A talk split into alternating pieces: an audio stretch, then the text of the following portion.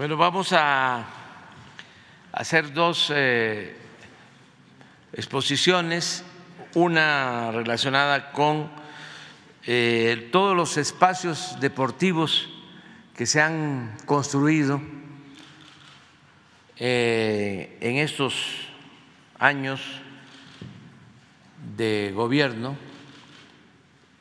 Es muy importante lo que se ha hecho en desarrollo urbano, viviendas, eh,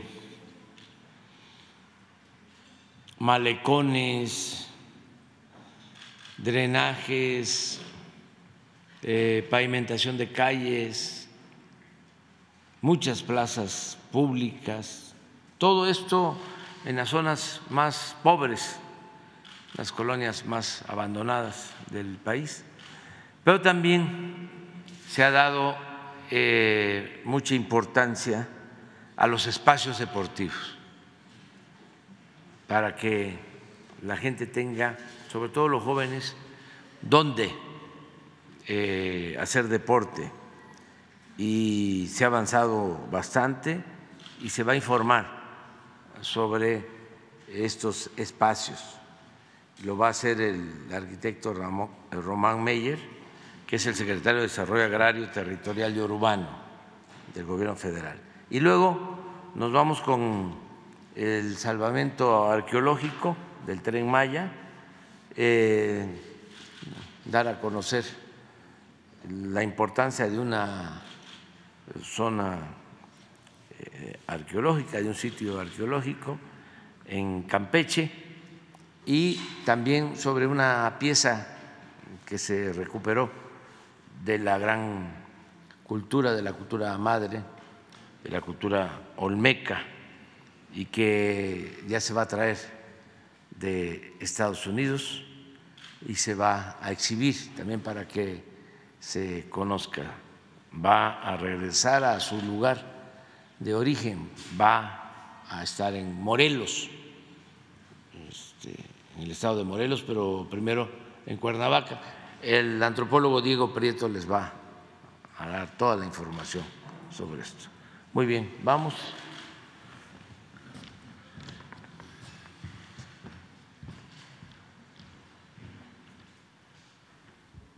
Muy buenos días, muchas gracias, señor presidente. Bueno, vamos a dar un reporte de lo que corresponde eh, dentro del programa de mejoramiento urbano, la parte del deporte, del fomento del deporte, es una de las actividades principales que estamos nosotros promoviendo a través del programa de mejoramiento urbano. Algo muy importante a destacar, 42% de la población practica algún deporte o ejercicio físico, 7 de cada 10 lo hacen por temas de salud, pero un tema muy importante a resaltar aquí es el 65% de la gente hace deportes en espacios públicos, un 21% en espacios privados y el 12% en la casa.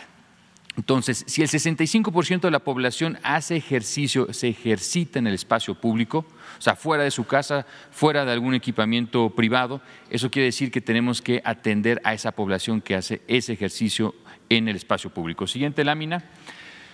¿Cuáles son los deportes eh, más populares en México? Estamos hablando del fútbol, béisbol, box, básquetbol, lucha libre y el fútbol americano. Esos, digamos, los seis deportes más eh, de mayor uso o más populares a nivel nacional.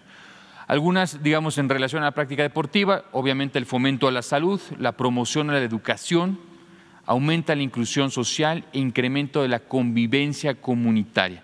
Es un elemento también muy importante a resaltar que este tipo de intervenciones han apoyado y tenemos los datos y el sustento en relación a la inclusión comunitaria, la disminución de los problemas sociales en esas comunidades, en esas colonias. ¿Cuáles son los municipios que hemos venido trabajando? Esta es una recapitulación. Llevamos más de 162 municipios intervenidos desde el 2019 al día de hoy. Estamos hablando de un total de prácticamente mil obras a nivel nacional.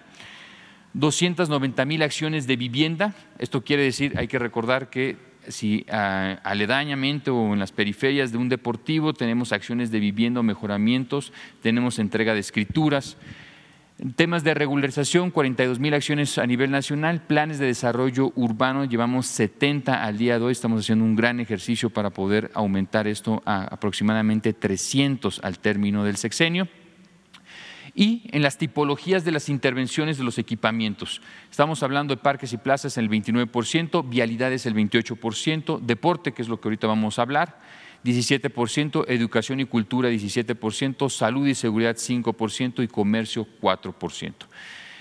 ¿Cuáles son los datos generales en relación al tema de los espacios deportivos? Son 896 espacios deportivos. En un radio máximo de prácticamente un kilómetro de distancia, el beneficio es a 5 millones de personas. ¿Cómo están divididos? Tenemos en temas de atletismo 24 espacios, fútbol 163 espacios, básquetbol 48, voleibol 14, béisbol 67, natación 11, ciclovías 11 ciclovías, skate parks eso también, digamos, lo metemos como una categoría de deporte, 35, box 10 y parques y plazas 284 y espacios o canchas de usos múltiples 230 espacios. En la siguiente lámina, algunas características. Estamos hablando, eh, digamos, la generación de sombras, identidad local, el tema de la orientación de los equipamientos, Tapachula, Chiapas, en la parte de abajo, eh, La Jico en Tijuana, eh, Los Cabos en Baja California Sur, diseño bioclimático, como algunos ejemplos, Cancún, Quintana Roo, eso quiere decir todos los equipamientos eh, buscamos que cumplan un diseño bioclimático, las alturas, las orientaciones no requieran temas de ventilación artificial, no quieren aire acondicionados. Tenemos eh, Ciudad del Carmen, Campeche, Tultepec, Estado de México, elementos de bajo mantenimiento. Eso es muy importante en el diseño de los equipamientos o espacios públicos, en la parte de los deportivos, el bajo mantenimiento. Todo el mantenimiento corre en su gran mayoría a nombre de los municipios, por eso es muy importante asegurar que el bajo mantenimiento de estos espacios. Siguiente lámina, aspectos que también incluimos en todos los deportivos, el tema de la vegetación es un elemento muy importante al cual le damos mucho valor agregado el tema de la iluminación, no solamente los propios equipamientos, los propios campos de fútbol, béisbol, eh, este, básquetbol, voleibol, sino la accesibilidad a esos espacios. Eso quiere decir que nuestras iluminaciones van desde una cuadra, dos cuadras de distancia, cómo llega la gente, cómo transita la gente, cómo llega a esos equipamientos. Desde ahí empezamos con el tema de iluminación y con el tema de señalética. Reynosa, Tamaulipas, eh, Tabasco, Cunduacán, San Andrés, Cholula, Puebla. Siguiente lámina componentes que siempre tienen los equipamientos de los espacios públicos, eh, Salina Cruz, Oaxaca, los ejercitadores, este, lo que sería accesos peatonales, estamos hablando de un ejemplo de Tecamac, eh, Ecatepec, Estado de México, áreas infantiles. Son componentes que siempre, siempre, siempre aseguramos que estén presentes en nuestros diseños, en nuestros deportivos. Siguiente lámina. Ya nos vamos, digamos, a cada uno de estos ejemplos. Tenemos, recordar, espacio de fútbol, 163 espacios. Tenemos la Sánchez Taboada, una importante intervención que se realizó en el 2019 y 2020 en Tijuana. Tenemos dos campos de fútbol, uno profesional, uno este, más chico. Tenemos eh, Piedras Negras, Coahuila, Cuernavaca, Morelos, Puerto Vallarta eh, en, Jalisco. Estos algunos ejemplos de los campos de fútbol. Muchos de ellos son pasto sintético, pero en algunas ocasiones si tenemos la posibilidad también pasto natural. Es algo muy importante. La gran mayoría de los municipios, de las comunidades nos piden que sean pasto natural, siempre y cuando tengamos capacidad o suministro de agua o agua tratada. Siguiente lámina. Eh, campos de béisbol o deportivos de béisbol que tengan 67, Ciudad Acuña, eso fue en el 2019, San, Luis Río Colorado, Sonora, Cancún, el estadio eh, de, Quintana Roo, en Ávila, el Beto Ávila. Y no todos son, digamos, de las grandes ligas. También comentar que tenemos, tanto en el caso de béisbol o cualquier otra disciplina, tenemos campos mucho más eh, simples, más económicos, pero que cumplen con la misma función de poder atender las necesidades de la población en relación a esa actividad deportiva. Eh, Lomas de Vacuum en Pueblos Yaquis, Sonora. Siguiente lámina. Básquetbol, eh, muchos de estos equipamientos, tenemos el ejemplo de Puerto Vallarta, eh, un espacio, digamos, que no solamente se utiliza para básquetbol, para otras disciplinas, otras necesidades. Salina Cruz, Oaxaca, San Blas Nayarit, el recinto portuario, tiene un equipamiento de básquetbol, Cuautitlán Izcalli, entonces son disciplinas eh, muy económicas, muy fácil de poder eh, promocionarlas y que tienen muy buenos resultados en materia de uso intensivo. Siguiente lámina.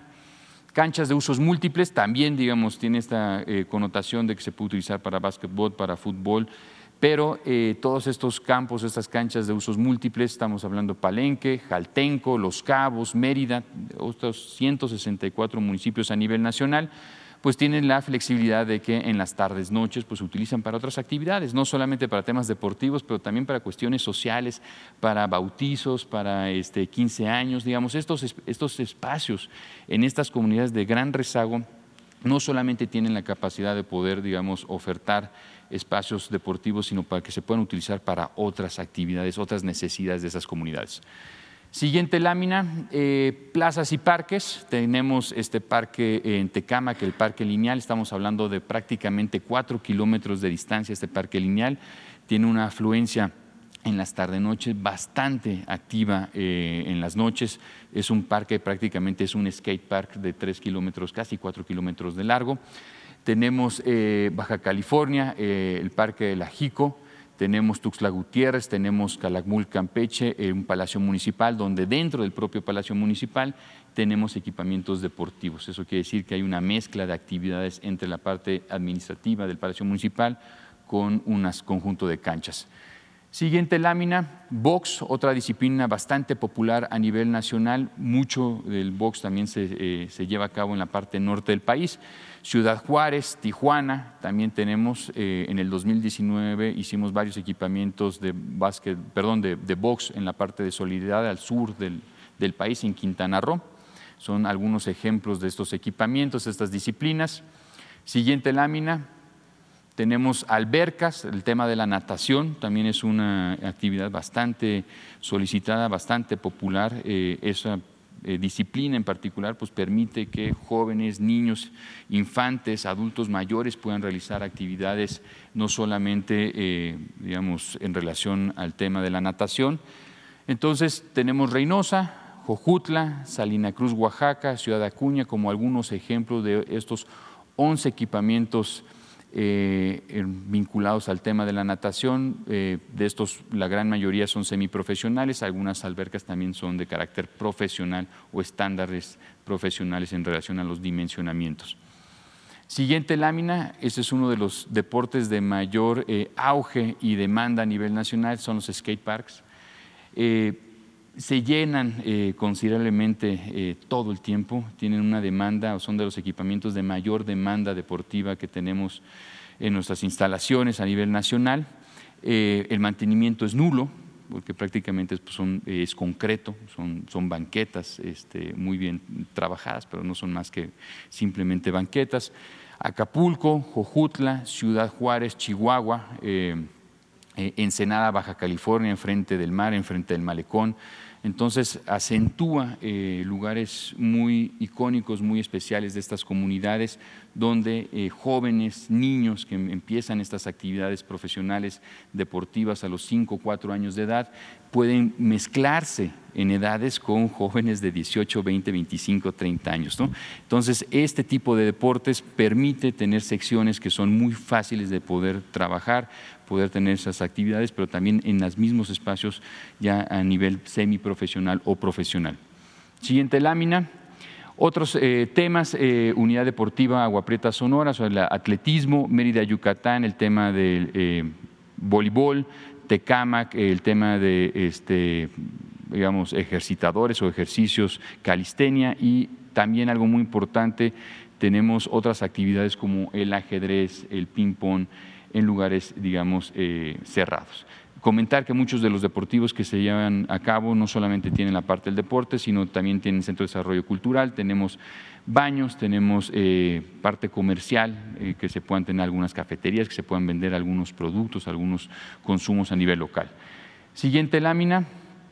Por último, antes de pasar y cerrar con un video que sintetiza todo lo que hemos hecho en la parte educativa. Algo muy importante, estos dos casos de las academias de béisbol se realizaron eh, en Ciudad Obregón y en Hermosillo, eran espacios eh, muy icónicos para la ciudadanía, son eh, estadios que se edificaron en los años 70 y que ya estaban a principios de esta administración, 2019-2020, ya el Estado tenía la noción de poderlos vender y demolerlos y hacer centros comerciales. El señor presidente dio la indicación de que se recuperaran esos estadios y no solamente la recuperación de esos elementos tan simbólicos, sino que hoy en día son eh, este, academias de béisbol, cada uno con capacidad de hasta 200 alumnos. Sería cuánto y cerramos con un, un video.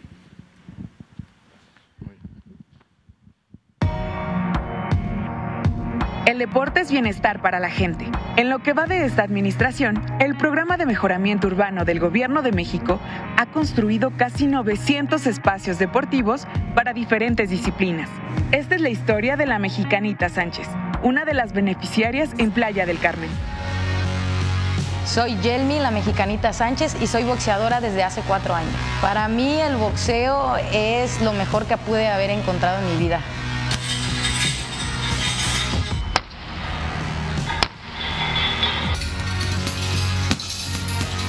Creo que el deporte cambia vidas, es muy importante el estar enfocado, el estar en una disciplina, estar concentrado, tener metas, objetivos. Estoy muy contenta y agradecida con los espacios que, nos brinda el gobierno como, como esta unidad, como aquí en el Instituto de la Juventud, porque les das la oportunidad a chicos de practicar algo que les guste, de pasar el tiempo de más bien de invertir su tiempo en algo bueno, en, algo que, trae puros beneficios como es el deporte. Mi sueño es ser la primera campeona mundial de Playa del Carmen y ser una, boxeadora reconocida, no solamente aquí, sino en todo el mundo y eh, fomentar el deporte para, otros chicos y para darles esa motivación eh, de ser alguien en la vida. Gobierno de México.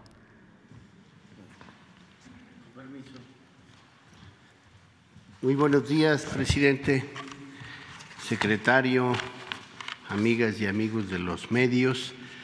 Eh, como hacemos cada 15 días después de el recorrido por toda la ruta del tren Maya que hacemos quincenalmente, eh, quiero dar primero un panorama general del avance del trabajo de salvamento arqueológico, eh, que por supuesto constituye la más extensa, la más abundante investigación arqueológica que hayamos realizado en el área maya de Mesoamérica. En la historia eh, del instituto no habíamos podido tener el acceso a esta cantidad de materiales, información y sitios arqueológicos en la península de Yucatán y el sureste mexicano. En cuanto al salvamento arqueológico, es muy importante eh, señalar que ya tenemos el visto bueno de obra en los tramos del 1 al 5 y en el tramo 7, es decir, de Palenque a Tulum y de Chetumal a Escárcega. Esto significa que la obra puede avanzar independientemente de que seguimos con las tareas eh, de salvamento en lo que respecta al acopio, la limpieza, la clasificación de los materiales arqueológicos, la restauración de las piezas museables y, por supuesto, la elaboración de los informes académicos que permitan que toda esta información se convierta en dato para el análisis del desenvolvimiento de los grupos humanos, de los asentamientos en esta área que fue cuna y sigue siendo de la gran nación maya de México, de Mesoamérica. Y en el tramo 6 estamos ya por concluir, llevamos el 95.59% de los vistos buenos de obra solo en dos ubicaciones, en dos fragmentos de este tramo tenemos algunas tareas todavía en campo para liberar el paso de las maquinarias de manera plena. Como ven ustedes, hemos seguido avanzando en el acopio de materiales arqueológicos hemos podido recuperar información y registros de 53.034 bienes inmuebles de diverso carácter, entre basamentos, zonas habitacionales, albarradas, caminos y otras estructuras de carácter inmueble. Llevamos ya 927.162 fragmentos de cerámica, que pues es una cantidad inconmensurable, que cada fragmento es información sobre la vida y las características de los grupos humanos en el área. 1.817 bienes muebles relativamente íntegros que hemos recuperado y 741 vasijas en restauración, 527 enterramientos humanos y 1.307 rasgos naturales eh, asociados a la presencia de grupos humanos. El trabajo arqueológico entonces está concentrando de manera más intensa en el programa de mejoramiento de zonas arqueológicas que hasta ahora abarca 26 zonas en los estados de Chiapas, Tabasco, Campeche, Yucatán y Quintana Roo. Quisiera presentarles un ejemplo de lo que estamos haciendo en este programa ahora relacionado con una zona muy interesante en el norte del estado de Campeche, denominada Xcalumquín. Adelante.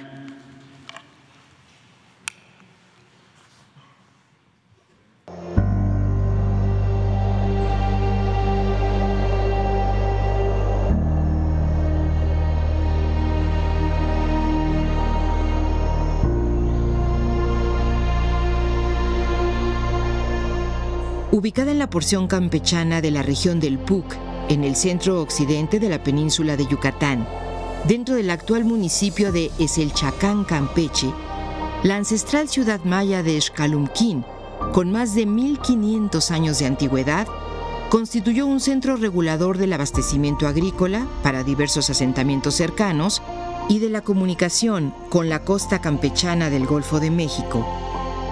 Xcalumquín cuyo nombre podría traducirse como lugar de tierra buena y soleada o ventana por donde entra el sol, se ubica en una planicie fértil entre los lomeríos del PUC y forma parte del circuito de zonas arqueológicas que gracias al programa de mejoramiento de zonas arqueológicas Promesa, Tren Maya, Seba Ambalam, habrán de renovarse con un centro de atención a visitantes, CADVI, para ofrecer al viajero una mejor experiencia de visita, profundizando además en las acciones de investigación del sitio y de conservación de sus valores patrimoniales, mejorando su infraestructura de servicios y trabajando para la renovación del pequeño museo con que cuenta la zona.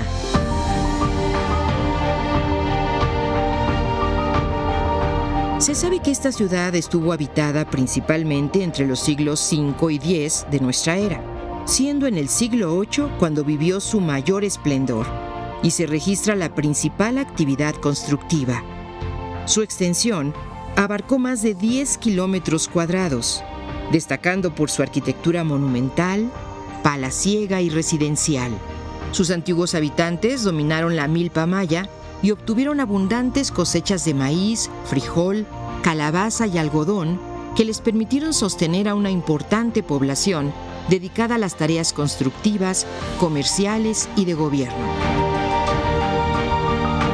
Ellos también desarrollaron la producción de miel y cera, lo que a su vez fortaleció sus redes comerciales con las regiones costeras del oeste, manteniendo una estrecha relación con la ciudad y puerto establecidos en Jaina, isla artificial localizada a 50 kilómetros de distancia en la costa del Golfo. A diferencia de otras ciudades mayas, en esta no se erigieron grandes y elevados templos, pero se construyeron numerosas y notables edificaciones residenciales de élite, con una arquitectura de enorme refinamiento y elegancia, característica del estilo Puc. Tampoco se ha localizado un juego de pelota, lo que nos habla de una ciudad con una vocación más política que religiosa ritual. Quizás su naturaleza haya sido principalmente de carácter administrativo y residencial, ocupada tal vez por una élite de escribas y comerciantes, considerando el gran número de inscripciones jeroglíficas que se han encontrado en sus conjuntos arquitectónicos, al menos 250. La gran mayoría de sus edificios son de estilo Puc y fueron hechos con bloques de piedra caliza, tallados y ensamblados, algunos de ellos decorados con cilindros lisos, grecas, cartuchos y paneles, cuyas inscripciones jeroglíficas dan cuenta de la historia de sus gobernantes y personajes de segunda o tercera importancia, pero con innegable influencia intelectual. Por los textos jeroglíficos, que refieren más de 40 años de historia, se ha podido entender un poco de la sociedad que habitó la ciudad, así como sus títulos y condición. Aquí no se ha localizado algún personaje que sobresalga como autoridad suprema. El distintivo más usado es Sahal, que corresponde a señores menores o subordinados de una Jau o gobernante principal, título que aparece en 14 ocasiones. También fue posible descifrar al Itzat, u hombre sabio, al Matz, u hombre educado, al Aktsib o escribano y al Ahkin o sacerdote, todo lo cual nos habla del tipo de sociedad de que se trataba. Así, la antigua ciudad maya de Xcalumquín tiene todavía muchos conocimientos que revelarnos para seguir escudriñando en la grandeza, la profundidad y la fuerza cultural de la gran nación maya mesoamericana, que generó saberes y portentos que iluminaron el camino de muchos pueblos que hasta ahora se identifican con la lengua, la sensibilidad, la visión del mundo y la enorme capacidad de resistencia de la civilización maya que sigue viva y vibrante en el México y el mundo del siglo XXI. Le jejelas tu culo, tu pato, le maya winco, hueco cabe. Le betique con el nacal, te traen mayao.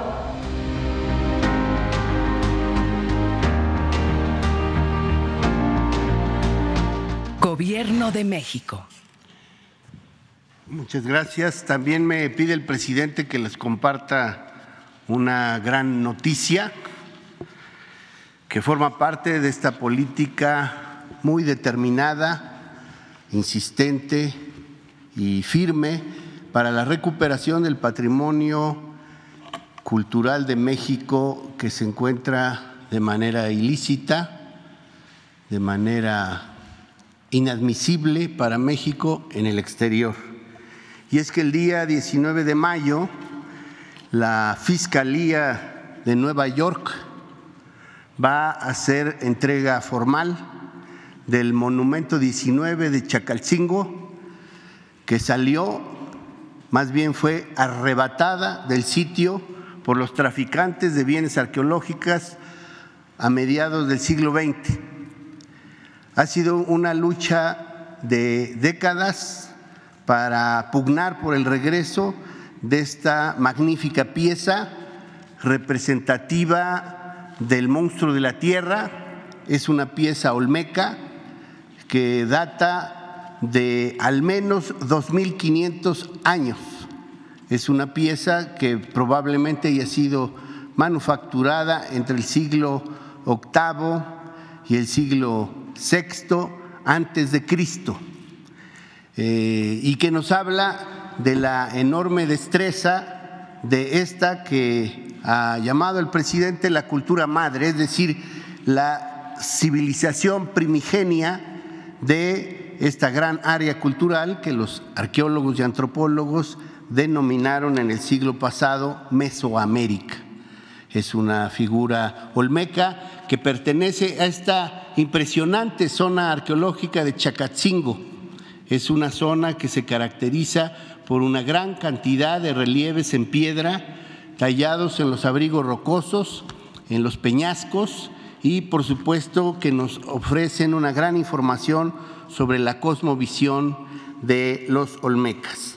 Es de agradecerse toda la eh, gestión que llevó a cabo la Cancillería de México y el Consulado de México en Nueva York que encabeza el cónsul Jorge Islas. Ellos estuvieron de manera insistente, por supuesto, con el acompañamiento de la Secretaría de Cultura, el INA y de todo este comité interinstitucional que se ha formado para la recuperación de bienes culturales que se encuentran en el exterior y que pertenecen al patrimonio de México. Es muy importante agradecer el gesto de la Fiscalía de Nueva York, que hizo un trabajo en el ámbito de los Estados Unidos, porque la pieza se encuentra en Denver, Colorado. Allí se le va a entregar a México y va a regresar a nuestro país en un avión de las Fuerzas Armadas por instrucciones del presidente y por supuesto con la indicación del general secretario de la Secretaría de la Defensa Nacional. Eh, la pieza, como ha dicho el presidente, tendrá que regresar a su casa, a Chacalcingo, Morelos, pero estará una eh, temporada relativamente larga, probablemente un año, tal vez un poquito más, en el mismo estado de Morelos, en el Palacio de Cortés, hoy Museo Regional de los Pueblos de Morelos, que acabamos de reabrir al público visitante y en donde se encuentran unas hermosísimas pinturas, murales de Diego Rivera, además de otros murales que recuperamos en este trabajo de restauración. Les recomiendo mucho que eh, acudan Probablemente pueden esperar a que se encuentre el monumento de Chacalcingo, pero también que no dejen de observar los murales de Diego Rivera que hablan de la historia de México y específicamente de la historia de la región del actual estado de Morelos. Hay, por supuesto, referencias muy claras al generalísimo José María Morelos y a Emiliano Zapata y el zapatismo como esta gran lucha agraria que impulsó y acompañó a la Revolución Mexicana. El 19 de mayo estará de regreso esta pieza, lo que constituye probablemente una de las más importantes, si no la más importante recuperación de patrimonio arqueológico en lo que va del siglo XXI. Gracias al, eh, empeño que ha puesto el gobierno del presidente López Obrador en la recuperación del patrimonio arqueológico de México. Gracias.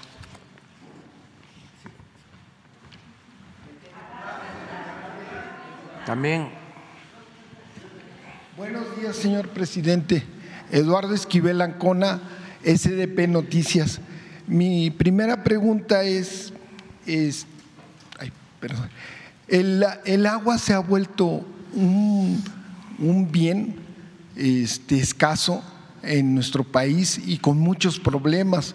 Está dando problemas eh, sociales, eh, de, de migración. Eh, hay poblaciones que como no tienen agua y no pueden hacer sus cultivos, no pueden tomar agua y se vuelve un problema también de salud pública.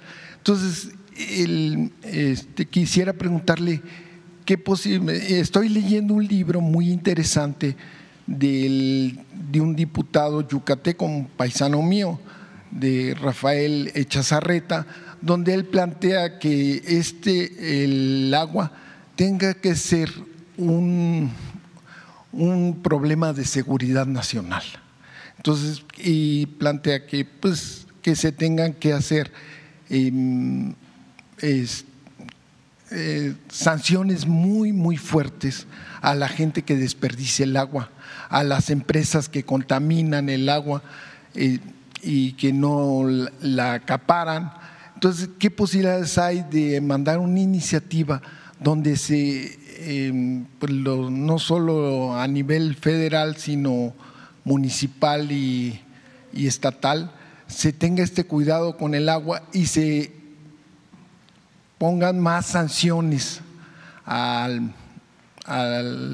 los delincuentes, porque estos son delincuentes contra la sociedad que, hacen este tipo de... Y, una mejor distribución del agua eh, a nivel nacional y sanciones también a los responsables de la parte administrativa gubernamental que hagan extorsiones y qué posibilidades hay de esto. Y, y pues sí recomendaría este libro de, de mi paisano que se llama El Sur tiene esperanza que está bastante bueno este libro porque habla de todos estos problemas nacionales. Bueno, este, durante el periodo neoliberal no había planeación para el desarrollo del país. Eh, todo lo dejaban al mercado. Era crecer por crecer, sin tomar en cuenta el bienestar, sin tomar en cuenta la naturaleza y otros elementos.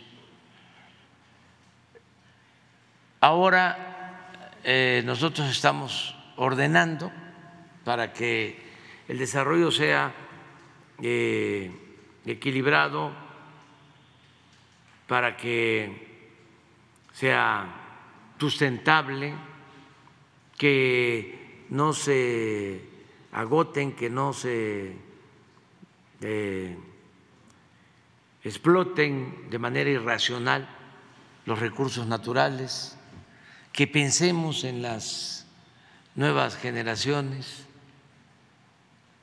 que no se siga destruyendo nuestro territorio. Entonces, ya eh, se está avanzando, falta eh, todavía, por ejemplo, ya no se dan concesiones para la explotación minera.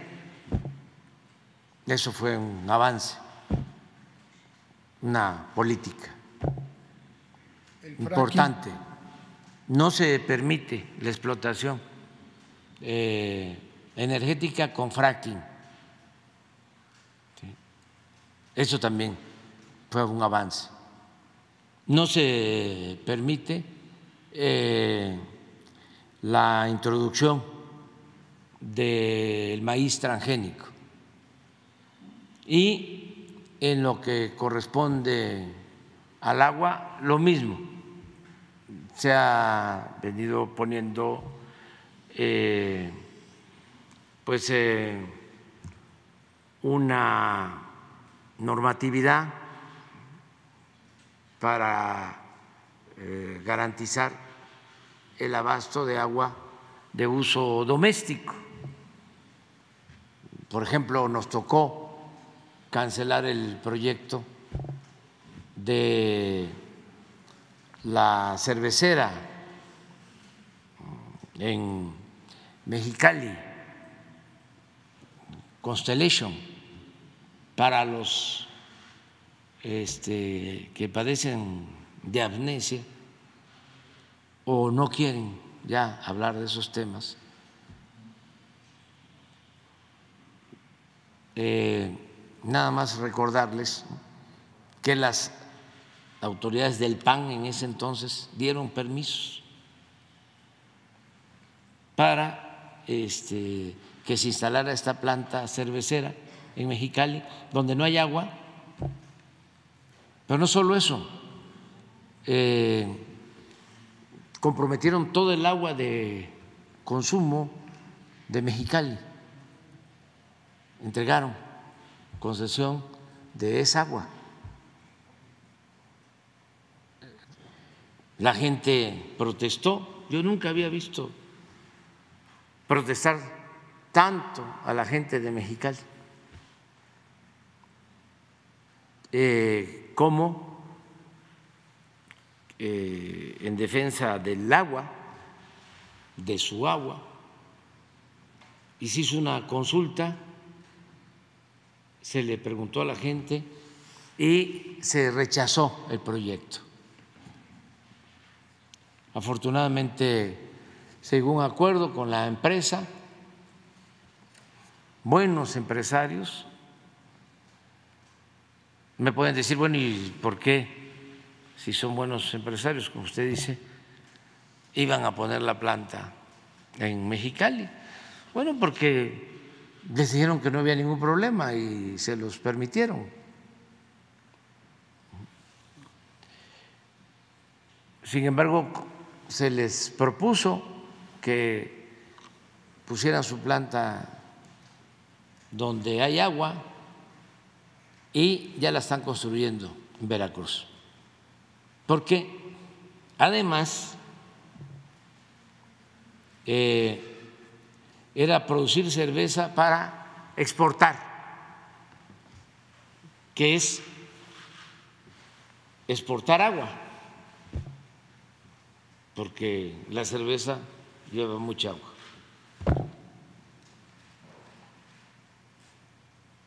Eso hacían. El otro caso eh, lamentable es el de la laguna, en todo sentido. También tuvo que ver el PAN. Y la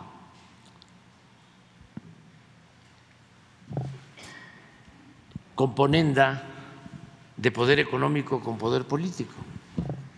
Cuando llega este Fox a la presidencia, ¿cómo es que engañaron de que era el gobierno del cambio? Eh, nombra como director de Conagua, esto también para los jóvenes, pues, porque ni modo que lo vayan a leer en el Reforma, o que haga un reportaje Lore de Mola sobre esto. Em, nombra Fox de director de Conagua al que era eh, el gerente de la empresa lechera Lala. Imagínense cómo estos empresarios lo apoyaron en su campaña. Al gerente de Lala lo nombra director de Conagua. Pues se desarrolló muchísimo la industria lechera, a sembrar alfalfa para las vacas. Y la alfalfa pues consume mucha agua, la leche eh, es agua, en un porcentaje alto, considerable. Entonces, no hubo límite y se perforaron pozos hasta que se agravó el problema. No fueron solo los de la industria lechera, ya había problemas, también por la minería. Pero se agravó el problema porque se agotaron los acuíferos y empezaron a perforar cada vez a mayor profundidad y a sacar agua con arsénico. Es el único lugar que yo conozco en donde hay plantas de tratamiento de agua para quitarle al agua el arsénico. Imagínense a qué extremo se llegó. Entonces, ya estábamos atendiendo eso, se está construyendo un acueducto para que en la laguna se consuma agua eh, sin arsénico, agua sana, en Torreón, en Gómez Palacio, en Lerdo, en toda la eh, región de la laguna de Coahuila y Durango. Pero bueno, volvemos a lo mismo. Y así, hablábamos hace poco de cómo en el gobierno también de Fox se dieron concesiones a una empresa minera para la explotación de oro en la ciudad de San Luis Potosí, en el cerro de San Pedro, que era el símbolo, aparece en el escudo de San Luis Potosí. Pues acabaron el cerro y acabaron con el poblado. Y además con muchas presiones, con represión, se suicidó también de manera este, sospechosa el presidente municipal, quedó su hijo, fue presionado por Fox para que este, otorgara los permisos, habían panistas, socios de la empresa minera, Todas esas cosas pues, que se dieron durante el periodo neoliberal. Ahí no había poder judicial, no procedía ningún amparo, nada, absolutamente. También para refrescar la, la memoria, ¿no?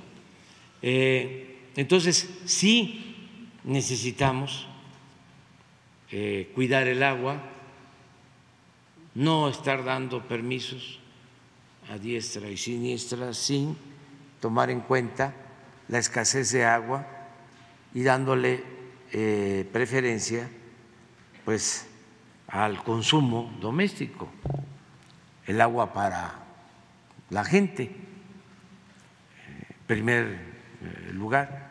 Y ya se está trabajando en eso, ya eh, con agua y medio ambiente, pues tienen pues, eh,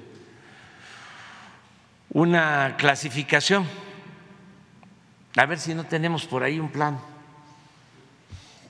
sobre disponibilidad de agua subterránea y de agua superficial, superficial aguas superficiales en, en el país, de cómo estamos. Entonces, eh, cuidar nada más la entrega de permisos. Concesiones. Tiene mucho que ver también con la planeación para el desarrollo, a lo que hacía referencia. Es que si se lleva a cabo un desarrollo eh, sin ninguna planeación, pues van a crecer ciertos eh, sitios, ciertos lugares. Lo que pasó en el periodo neoliberal, donde hubo crecimiento en las zonas fronterizas, en las ciudades fronterizas, en los puertos o en los eh, centros turísticos, en algunas ciudades del centro de la República, pero eh, se desatendió el medio rural de los municipios, la mayoría de los municipios perdió población en el periodo neoliberal. O eh, crecieron solo eh, los municipios del norte, de la costa, pues todo lo que sucedió, por ejemplo, en el caso del sureste, donde hubo crecimiento, pues en Cancún, en la Ribera Maya, pero en el resto del sureste no, lo mismo en el caso, por ejemplo, del crecimiento en Reynosa, Matamoros, inclusive Nuevo Laredo, en Juárez, pero en donde no hubo crecimiento, en Veracruz, se fueron en el periodo neoliberal a trabajar, a buscarse la vida en la frontera. Y del otro lado de la frontera más de un millón de veracruzanos, porque se abandonó por completo la actividad productiva, el campo, durante el periodo neoliberal. Entonces, eh, fueron como islas nada más en donde se concentró el crecimiento. Ahora lo que estamos buscando es que el crecimiento sea horizontal, sea eh, parejo. Eso no se dio durante el periodo eh, neoliberal. Entonces, esto es lo que significa la disponibilidad de agua. Lo rojo es donde no hay. Donde hay que cuidar mucho la entrega de permisos, y el resto, pues sí, hay agua. Por eso también lo del sureste, porque en el sureste eh, se dispone del 70, 70% de todo el agua del país. Cuando hablo de planeación es decir, ya que no siga eh, sucediendo lo que pasaba que la gente, por necesidad, tenía que abandonar sus pueblos para venir a la Ciudad de México, al Estado de México. El crecimiento de los últimos años en el Estado de México fue también desmedido. Eh, y ni modo de seguir trayendo agua a la Ciudad de México. Imagínense lo que cuesta traerla. Pues lo que hay que hacer es desarrollar las costas del país, desarrollar los pueblos donde hay agua, donde hay recursos naturales. Pero eso tiene que ver con la planeación que eh, no se aplicaba durante el periodo neoliberal. Era eh, pues eh, el dejar hacer y el dejar pasar. El desorden. Y no eh, había eh, planeación. Ahora hay que regresar a eso. Esto mismo pasaba en cuanto al desarrollo de México. Parece increíble también para los jóvenes.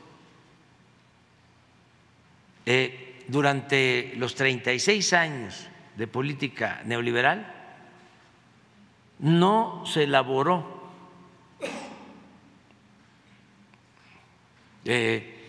un plan de desarrollo propio, de acuerdo a nuestras necesidades, sino se gobernó con las recetas que nos enviaban desde el extranjero. El Fondo Monetario Internacional, el Banco Mundial. Eh, ellos definieron la agenda, las llamadas reformas estructurales, que eran las llamadas reformas estructurales? Pues el permitir la privatización de los bienes de la nación, de los bienes del pueblo, el saqueo, la política de pillaje, no solo aplicada en México, sino en casi todo el mundo. ¿Qué eran las reformas estructurales? Pues aumentar los impuestos con la llamada reforma fiscal, la reforma energética, ¿qué era? Entregar el petróleo, la industria eléctrica, la reforma educativa, la llamada reforma educativa, ¿qué era? Privatizar la educación. La reforma a la seguridad social, pues entregar las pensiones a los grupos financieros, privatizar la salud.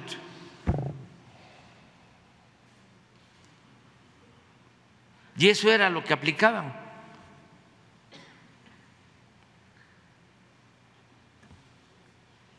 No estaba en la agenda el combate a la corrupción, ni se hablaba de eso. No estaba en la agenda la aplicación de una política de austeridad de Estado no, ni se hablaba, y al contrario, a comprar aviones de lujos y a pagar este, sueldos elevadísimos a los altos funcionarios públicos. Por cierto, ayer estaba yo viendo de los privilegios de los ministros de la Corte, lo que siempre hemos dicho, pero ya está saliendo ahora este, información del Senado. A ver si encuentras por ahí, para que la gente eh, sepa por qué los ministros de la Corte están en contra de nuestras propuestas. ¿Por qué cancelaron el llamado Plan B? ¿Qué era el plan B? En esencia, bajar los sueldos de los funcionarios del INE que ganan más que el presidente, violando la Constitución. Pero si los ministros no cancelaban el plan B, pues ¿cómo quedaban ellos? que también ganan más que el presidente. Entonces, era defender sus intereses.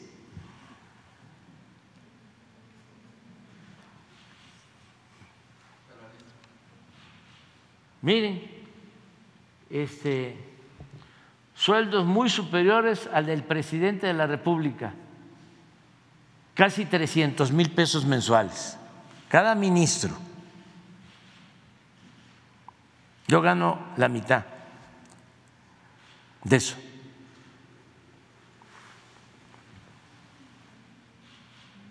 Aguinaldos de 588 mil pesos, 40 días de sueldo.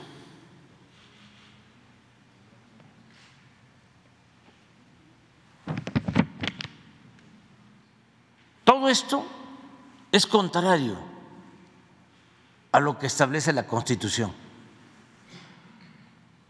al artículo 127 de la Constitución, que ahora lo vamos a, a poner para que vean que no hay Estado de Derecho, como sostienen ¿no? los abogados leguleyos huizacheros que están defendiendo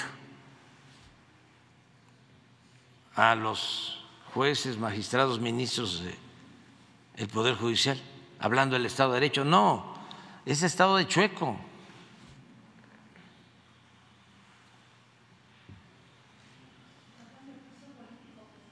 Primas vacacionales, 95 mil pesos, 10 días de sueldo.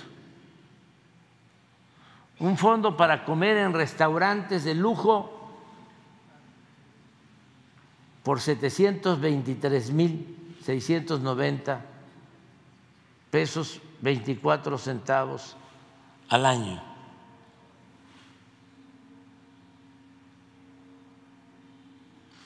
Un comedor especial en la Suprema Corte de Justicia donde pueden ordenar a la carta alimentos y bebidas alcohólicas. Claro que este debe ser tequila. ¿Eh? No.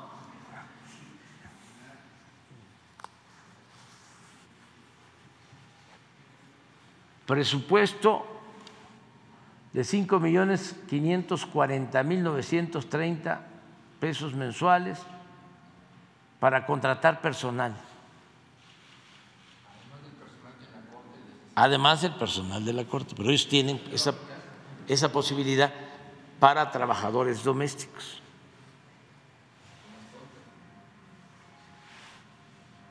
Dos vehículos blindados tipo suburban con valor acumulado de 6 millones que se renuevan cada dos años.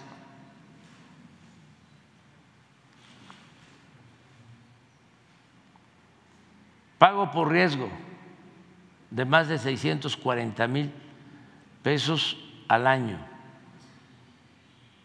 Apoyo para gasolina, 22 mil pesos mensuales.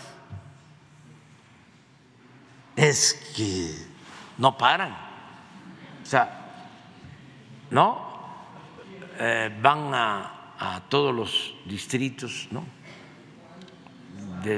del país. Este,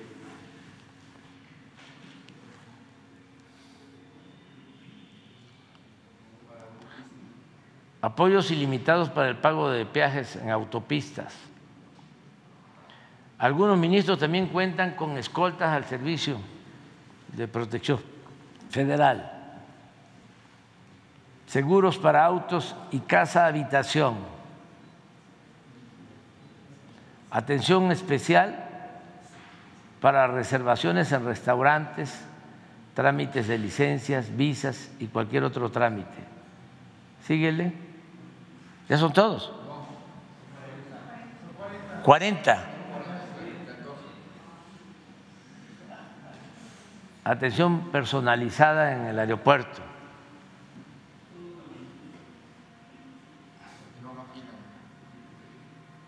Viáticos para vuelos, hospedaje, comidas en viajes oficiales, tanto en México como en el extranjero para lo que se les otorgan pasaportes diplomáticos a ministros, ministras y su familia nuclear.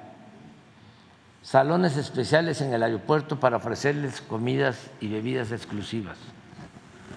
Dos periodos vacacionales al año de 15 días cada uno. O sea, un mes. Tres equipos de cómputo e impresión seis teléfonos celulares que hablan bastante.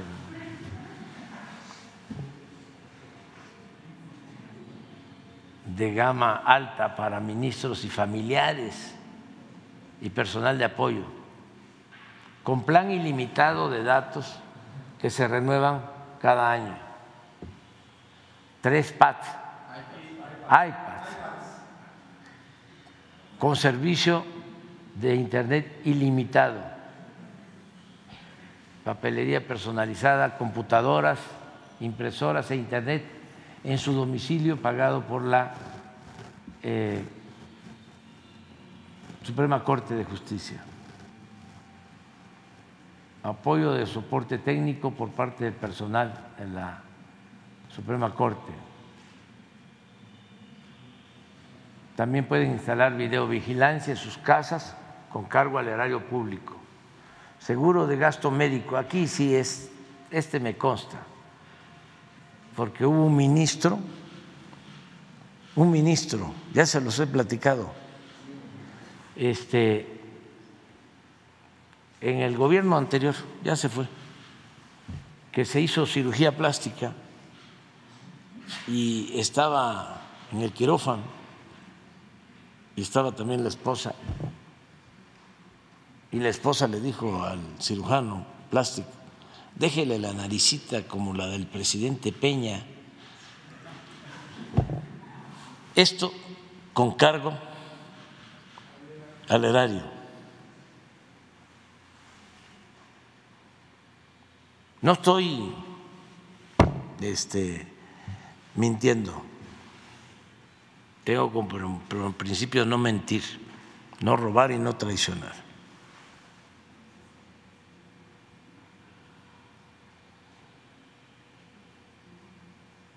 ¿Qué más? O sea, bueno, eso ese seguro de gasto médico es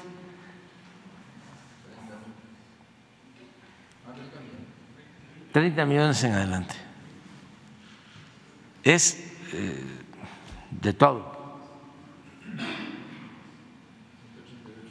Sí, pero tiene que ver con su familia nuclear también, o sea, toda su familia. Eh, 188 mil al año para compra de medicamentos.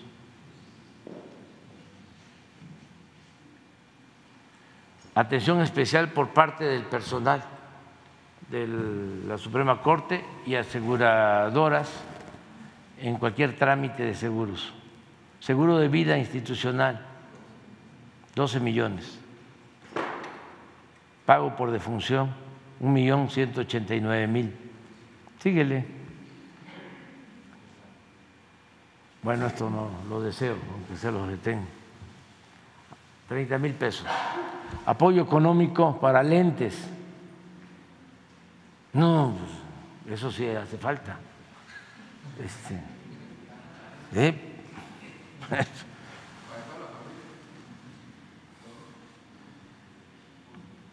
Cónyuges e hijos.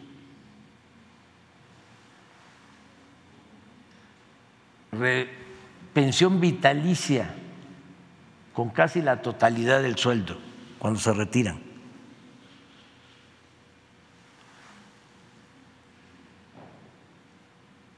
O sea, lo que tenían los expresidentes, ellos este, lo siguen manteniendo.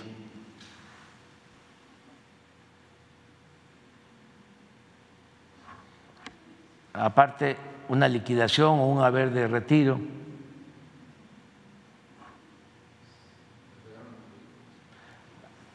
Se le permite quedarse con los vehículos que tuvieron asignados.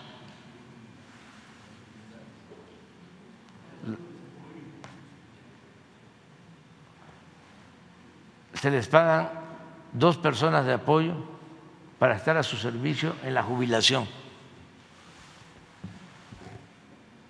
Seguro de separación individualizada. Esto es bastante, muchísimo. Sí, 20 millones. ¿Cuándo se van?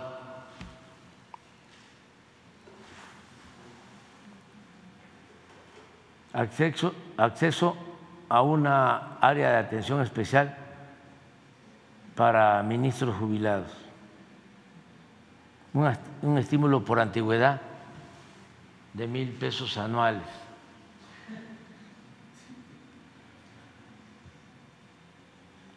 Tienen 14 fideicomisos por 20 mil 149 millones de pesos que se utilizan para mantener estas prestaciones de por vida.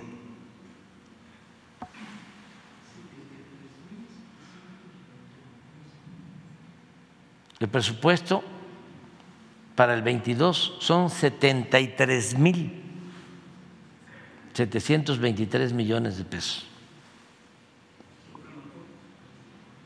73 mil 723 millones. La presidencia ejerce al año, el año pasado ejerció 500 millones de pesos.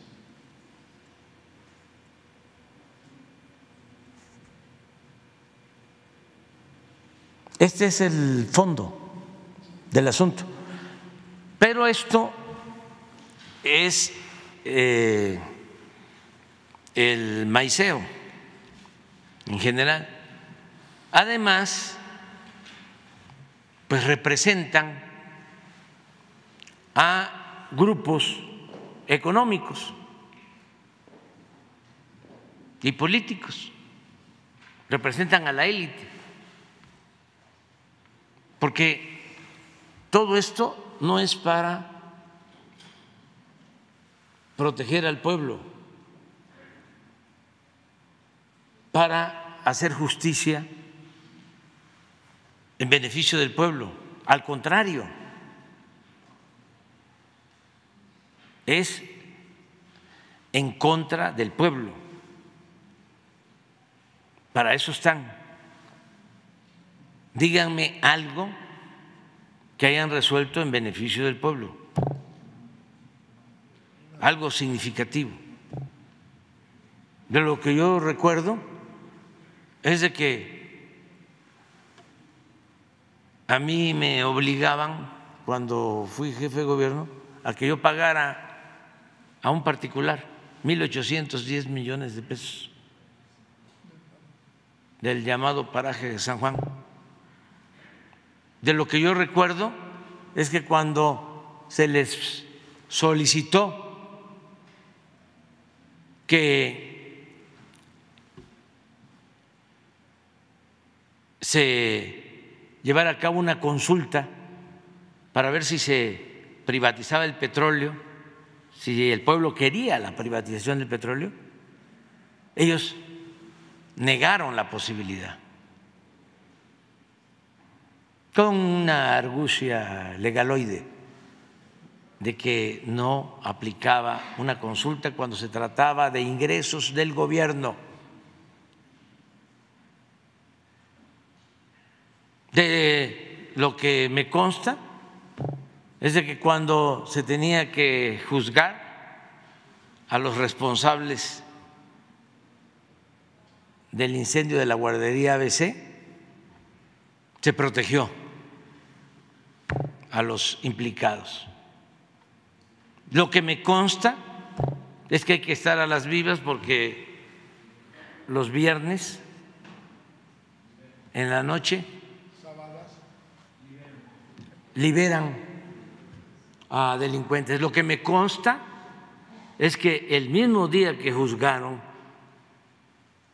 en Estados Unidos a García Luna, ese mismo día aquí le liberaron las cuentas a su esposa. Entonces, ¿para qué todo esto? Y vuelvo a sostener, hace falta una reforma. Y lo mejor es que lo haga el pueblo. No voy a actuar como lo hizo Cedillo de desconocerlos y pagarles bien para que se fueran. No, no, tiene que ser con una reforma constitucional. Para que jueces, magistrados y ministros los elija el pueblo como era en la época del presidente Juárez, como se aplicaba en la época de la República restaurada. Pues es que ya está prohibido todo eso, todo está prohibido. Ahora pon el artículo 127. Es que ya no hay eh, servicio médico particular en el Ejecutivo. los famosos gastos médicos mayores ya no existe. Ya no existe lo de la caja de ahorro. Ya no existen las pensiones. En cambio, ellos. Los seis celulares. Eh, se ampararon, se protegieron. Por eso rechazaron el llamado Plan B, porque el Plan B era impedir estos excesos en el INE y en el Tribunal Electoral.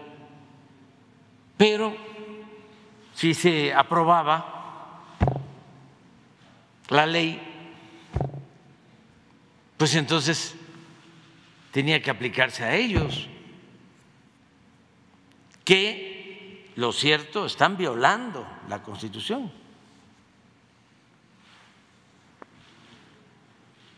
Los servidores públicos de la Federación, de las entidades federativas, de los municipios, y de las demarcaciones territoriales de la Ciudad de México en sus entidades y dependencias, así como de sus administraciones paraestatales y para municipales, fideicomisos públicos, instituciones y organismos autónomos y cualquier otro ente público recibirán una remuneración adecuada e irrenunciable por el desempeño de su función, empleo, cargo o comisión, que deberá ser proporcional a sus responsabilidades.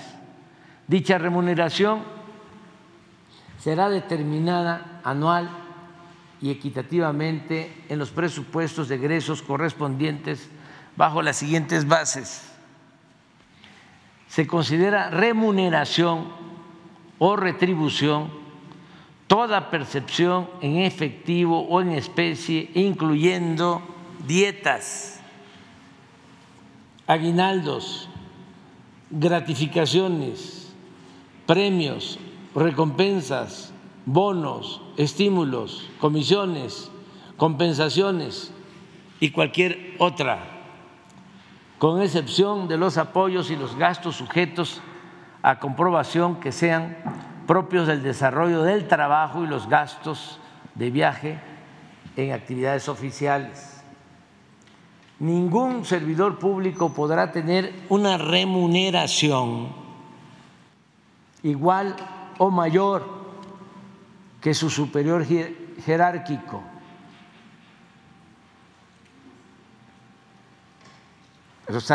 ningún servidor público podrá recibir remuneración en términos de la fracción anterior por el desempeño de su función, empleo, cargo o comisión mayor, mayor a la establecida para el presidente de la República en el presupuesto correspondiente.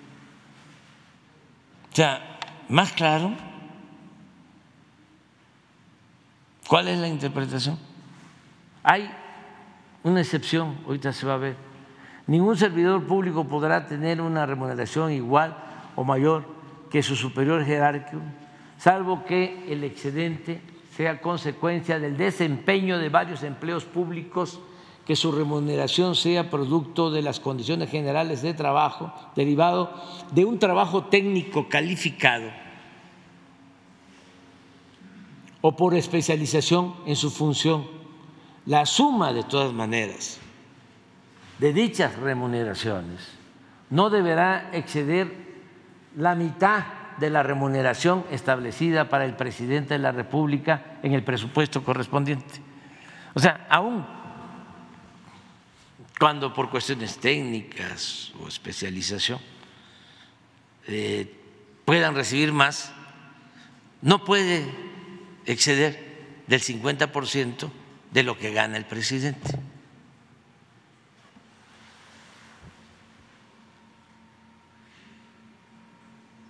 Bueno, ya lo demás es.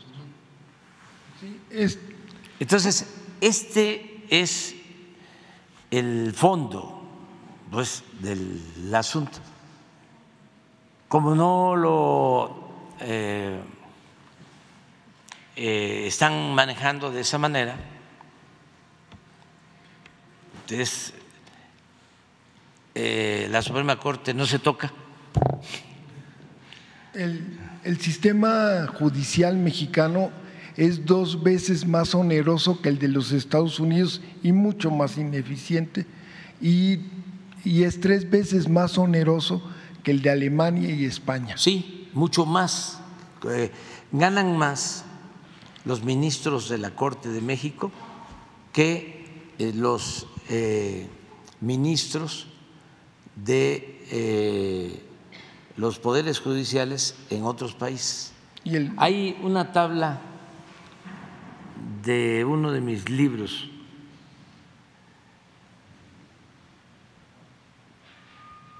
eh, sobre los gastos, creo que es en la salida, y también lo que tenían de pensión los expresidentes, que eso ya se canceló, pero eso corresponde al Ejecutivo. Y eh, pues ellos refugiándose ¿no? En que son un poder independiente,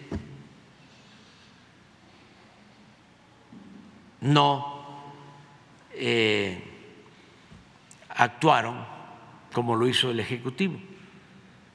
Se olvidan que violan la Constitución.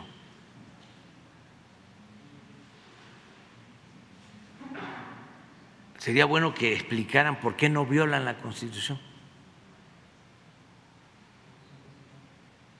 A ver, ¿cuál es este, la excusa? ¿O de qué privilegios gozan en lo especial, en el marco legal, en el marco jurídico? No, no, que lo informen allá. No, no aquí pues ya. Y me Imagínese dice un ministro y Loré de Mola y no, no, no, no, no, no, no. Zafo. y- ¿Eh?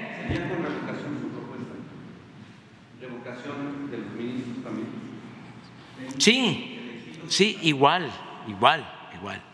Pero que los elige el pueblo. O sea, es que esto eh, es lo único que se tiene. Claro, los eh, elitistas piensan de que el pueblo no sabe, que se necesita de expertos. Entonces, ¿cuál es el procedimiento actual? El Ejecutivo envía propuestas al Poder Legislativo y ellos deciden pero es una élite. No hay una elección directa, no los elige el pueblo.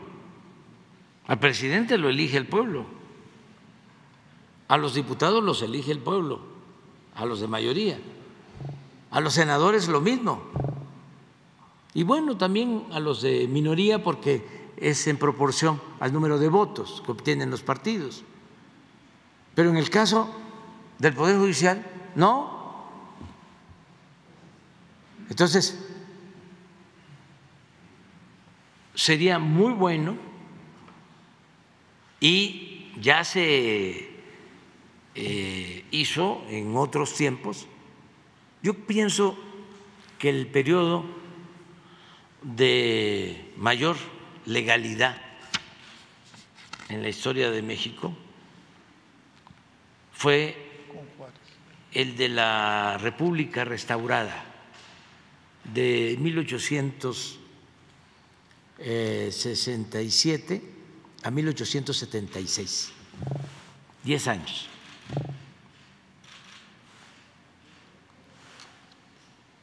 Y en expresión de los historiadores, eran hombres, y yo agregaría mujeres, los servidores públicos de los tres poderes que parecían gigantes. Estamos hablando de José María Iglesias, estamos hablando de Sebastián Lerdo de Tejada, de Ignacio Vallarta, de abogados que decían al margen de la ley nada y por encima de la ley nadie, y con mucha dignidad, mucha, mucha dignidad. Entonces, este. Sí. Sí, miren, eh, por ejemplo, en Estados Unidos, el presidente antes, ¿sí?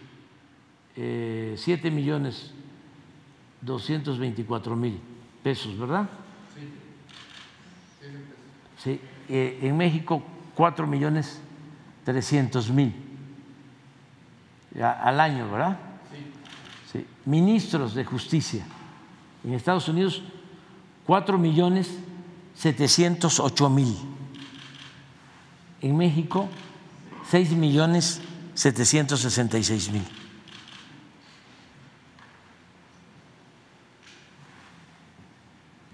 ¿De qué año es esto? Del 15, del 16. un secretario de Estado en Estados Unidos, cuatro millones doscientos noventa y dos mil pesos, en México tres millones seiscientos setenta y dos mil, un diputado en Estados Unidos tres millones ciento cuarenta y dos, en México un millón novecientos dieciséis, un senador en Estados Unidos tres millones cuatrocientos noventa y dos, en México dos millones 732. Eso era en el 15, 16. Ya los legisladores mexicanos ya se bajaron los sueldos. Este, y se quitaron las prestaciones que se eliminaron en el Ejecutivo. No así el Poder Judicial. Ahora, pon lo de los presidentes, las pensiones. Ahí debe estar.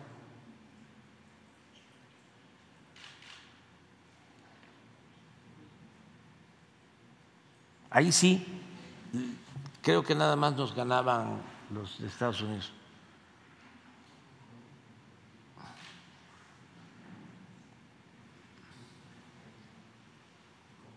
Sí, ese es.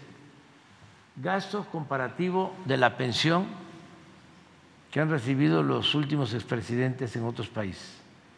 Cuando Felipe Calderón, 54 millones 262 mil al año.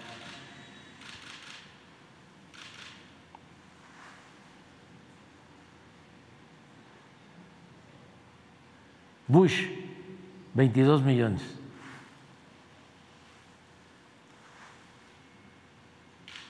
Piñera, 10 millones. Brown, 3 millones 859 del Reino Unido. Uribe de Colombia, 2 millones 460. Aznar de España, 2 millones 186.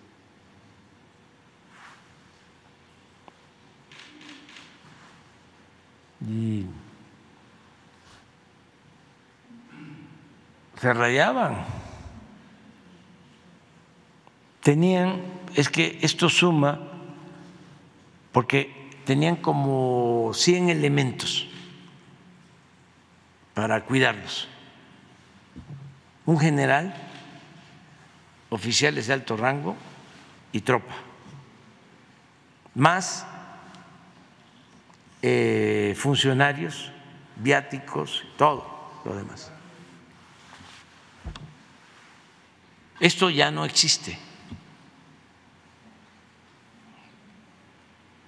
Imagínense que el fideicomiso, a ver, sería buena la eh, propuesta, ¿no?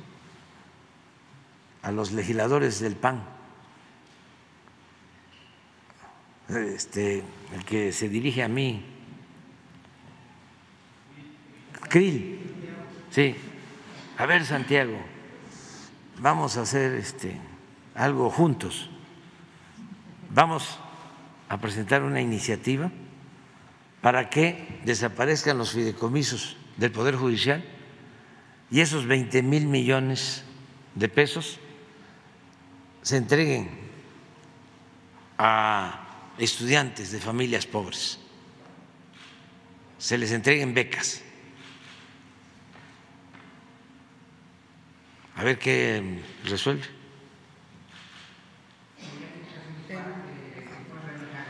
Porque eh, todo lo que hemos hecho de combate a la corrupción, de quitar estos privilegios, pues es lo que nos ha permitido destinar fondos para la pensión a los adultos mayores, para la pensión a personas con discapacidad, sobre todo niñas y niños. Es lo que nos permite entregar las becas a estudiantes de familias pobres, porque no puede haber gobierno rico con pueblo pobre. Además, no solo es un asunto de justicia, es algo que tiene que ver con la moral. Y no hay que olvidar que la política es un imperativo ético. ¿Cómo un impartidor de justicia va a estar ganando 500, 600 mil pesos mensuales en su conjunto? ¿Cómo? En un país con tanta pobreza. Es como los periodistas no ustedes. Ustedes se tienen que levantar a las 5 de la mañana. ni modo que a las 4, ¿sí? Ni modo que este, Loret se levante a esa hora. Pues. O este. El que gana más de todos es el. No. Jorge Ramos. Jorge Ramos. ese gana muchísimo.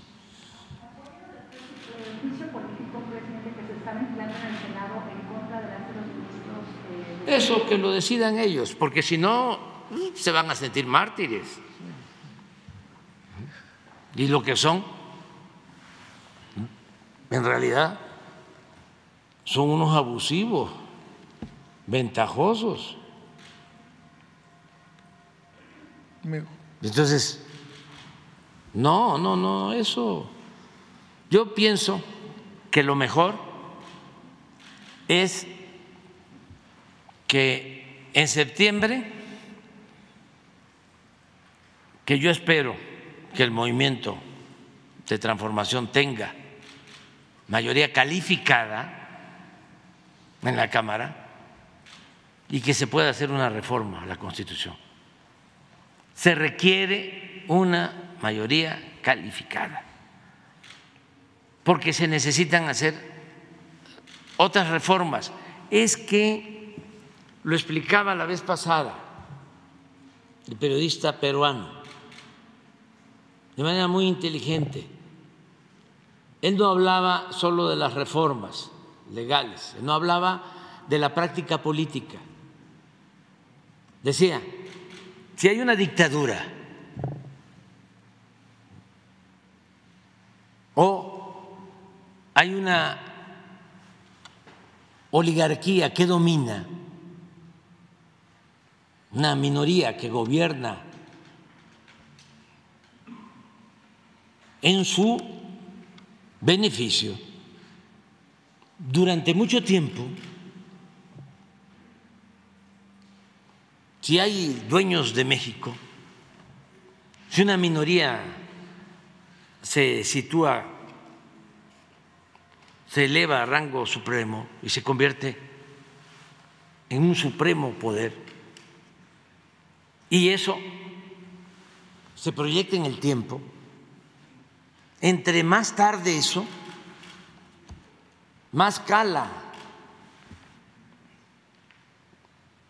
más, decía él, y es cierto, nos lavan el cerebro, porque para eso son los medios.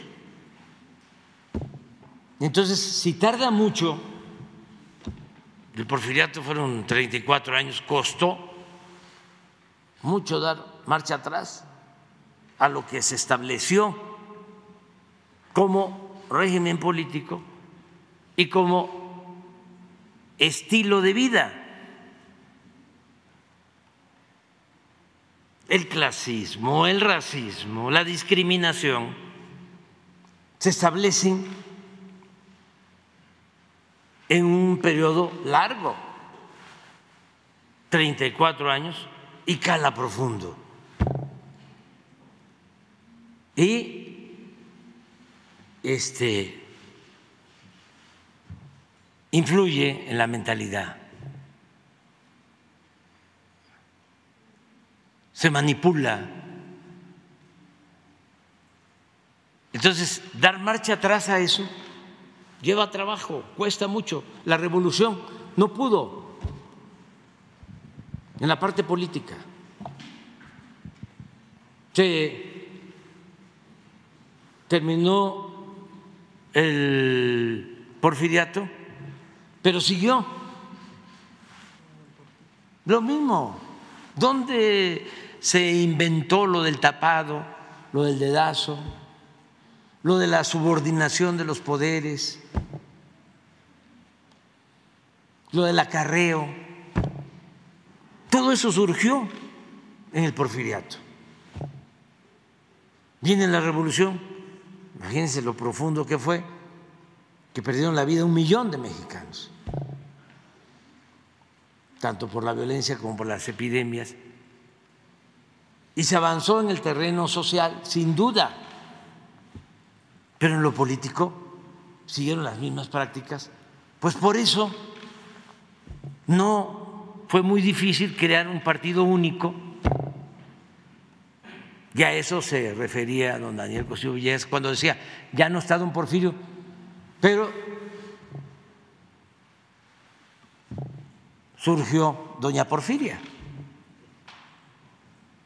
¿Y cuánto tiempo tardó? Es un poco lo que sucede, con todo respeto, en España o en Chile. En España no resolvieron lo de Franco y sigue habiendo franquismo sin Franco. Y en Chile lo mismo.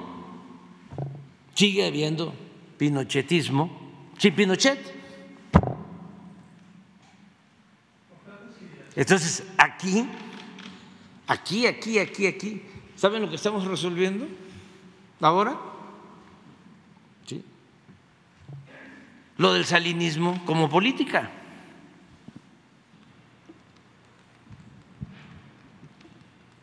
Porque así como el porfiriato, 34 años, el llamado neoliberalismo o neoporfirismo fueron 36 años.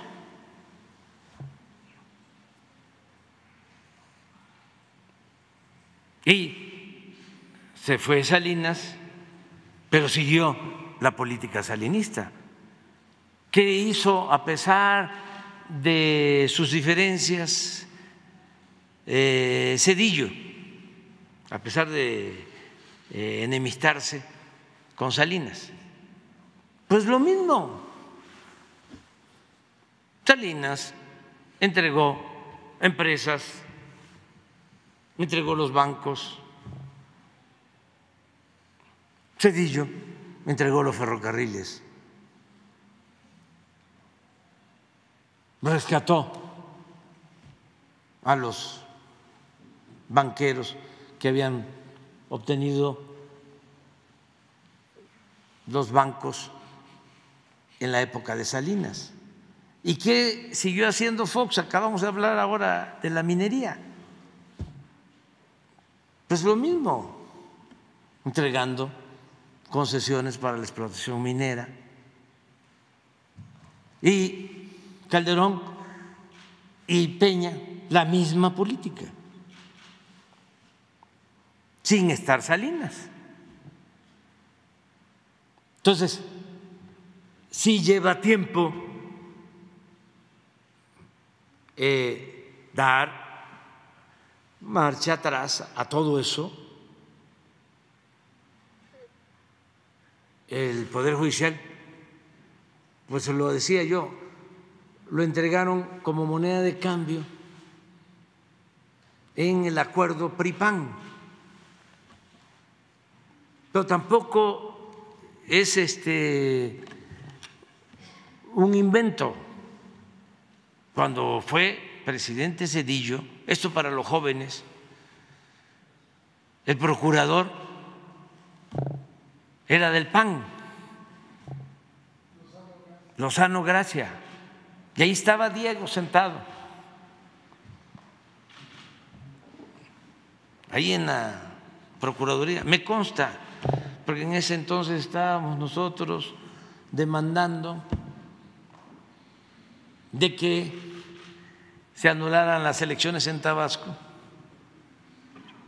porque encontramos documentación de que Roberto Madrazo, como candidato a la gobernatura, había gastado 70 millones de dólares y se presentaron a la Procuraduría y al INE de ese entonces todos los documentos. ¿Por qué teníamos esos papeles? Porque unos vecinos entregaron unas cajas que pensaron que eran boletas que habían utilizado para el fraude electoral. Y no, era todo el archivo contable del PRI de Tabasco. Y como lo manejaba un contador público. Entonces todo estaba ordenado, con facturas, pólizas de cheque, a nombre de quien iba dirigido el supuesto apoyo. Creo que en ese entonces se permitían tres millones de pesos como gasto de campaña y lo que estaba en ese archivo era el equivalente a 70 millones de dólares. En ese entonces creo que como 300 millones de pesos. De 3 millones a 300. ¿Quién vio eso? Pues Lozano, gracias. Con Diego. ¿Ustedes creen que se hizo algo? o en el INE con todas las pruebas. Se rebasó sin problema el tope de campaña. No hubo justicia. Bueno, recientemente, cuando la elección del presidente Peña, lo mismo presentamos una denuncia porque habían rebasado el tope de campaña. ¿Qué resolvieron los del INE y los del tribunal? Que los que habían rebasado el tope de campaña habíamos sido nosotros. Ahora está en la cárcel el señor este, Lozoya y ya declaró de que sí recibió dinero para la campaña del presidente Peña. ¿Ya qué se hace? Entonces, basta de simulaciones.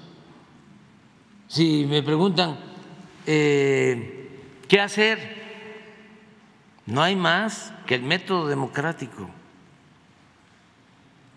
que el pueblo elija para que la autoridad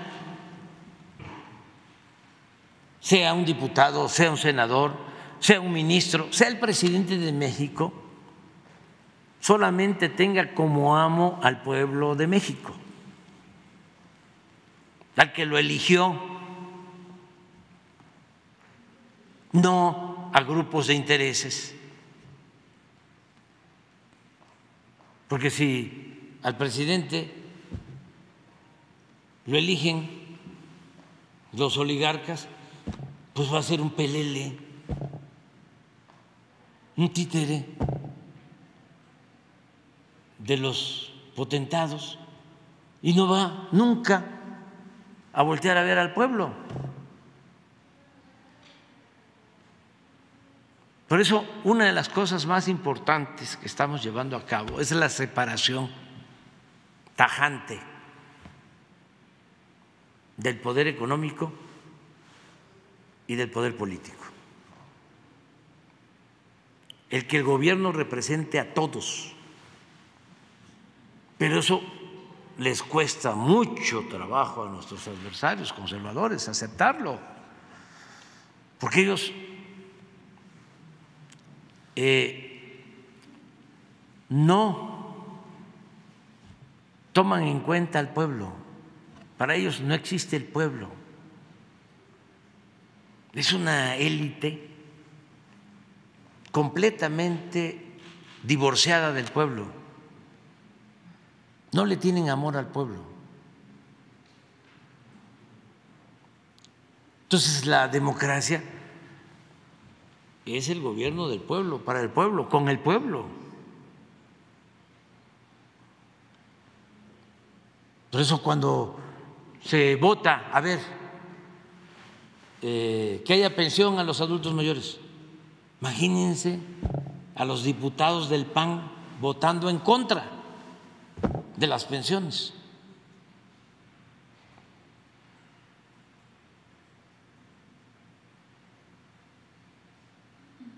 Cuando se decidió eh, apoyar a los jóvenes que solo les llamaban ninis, que ni estudiaban ni trabajaban, y se empezaron a entregar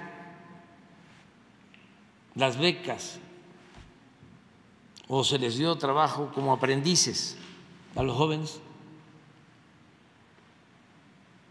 Eh, hubo una campaña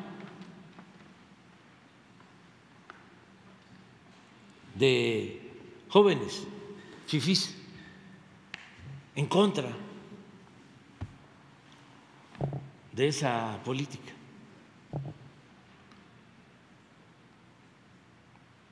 que se le estaba dando becas a los niños.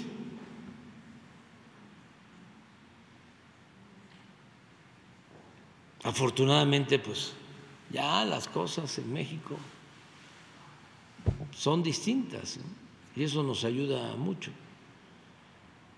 Entonces, ¿qué este, conclusión? Pues hay que votar, hay que votar, hay que votar no solo por el candidato a presidente, hay que votar por los legisladores por los candidatos a diputados y a senadores para que la transformación cuente con mayoría eh, calificada. ¿Qué es mayoría calificada? Es dos terceras partes, como 66 por ciento de los votos. 66 por ciento de los votos. Porque se puede tener mayoría simple. Simple, 50 más uno. Pero eso permite aprobar leyes, reformar leyes, pero no reformar la Constitución. ¿Por qué están bloqueando los conservadores? Porque aun cuando los legisladores de la transformación son mayoritarios, no alcanzan a tener mayoría calificada, pero sí podrían tener mayoría calificada. Sí se está a favor del cambio. Eso es lo que se va a resolver en el 24. ¿Quieres transformación? ¿Quieres que continúe la transformación o no? Eso es lo que se va a votar. ¿Quieres que regresen los corruptos? Ya sabes por quién vas a votar. ¿Quieres que siga la transformación? También, ya sabes. ¿Quieres que siga el clasismo?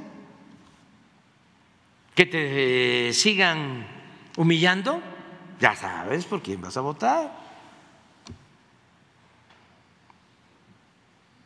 ¿Quieres que siga el racismo?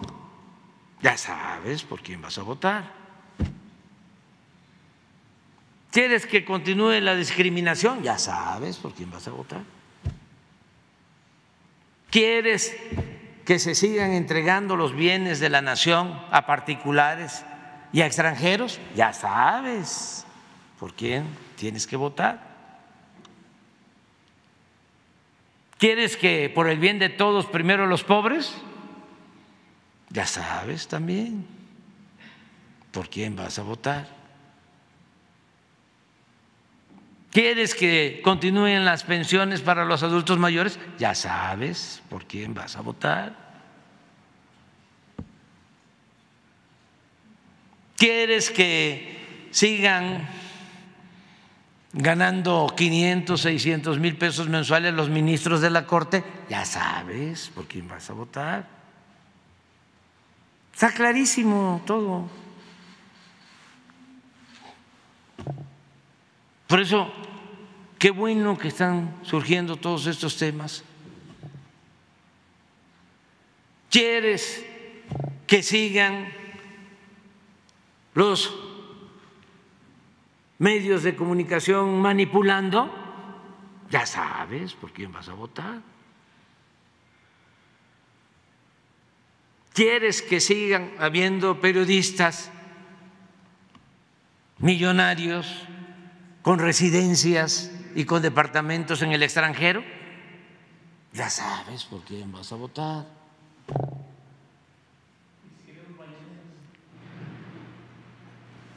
Ese es otro asunto.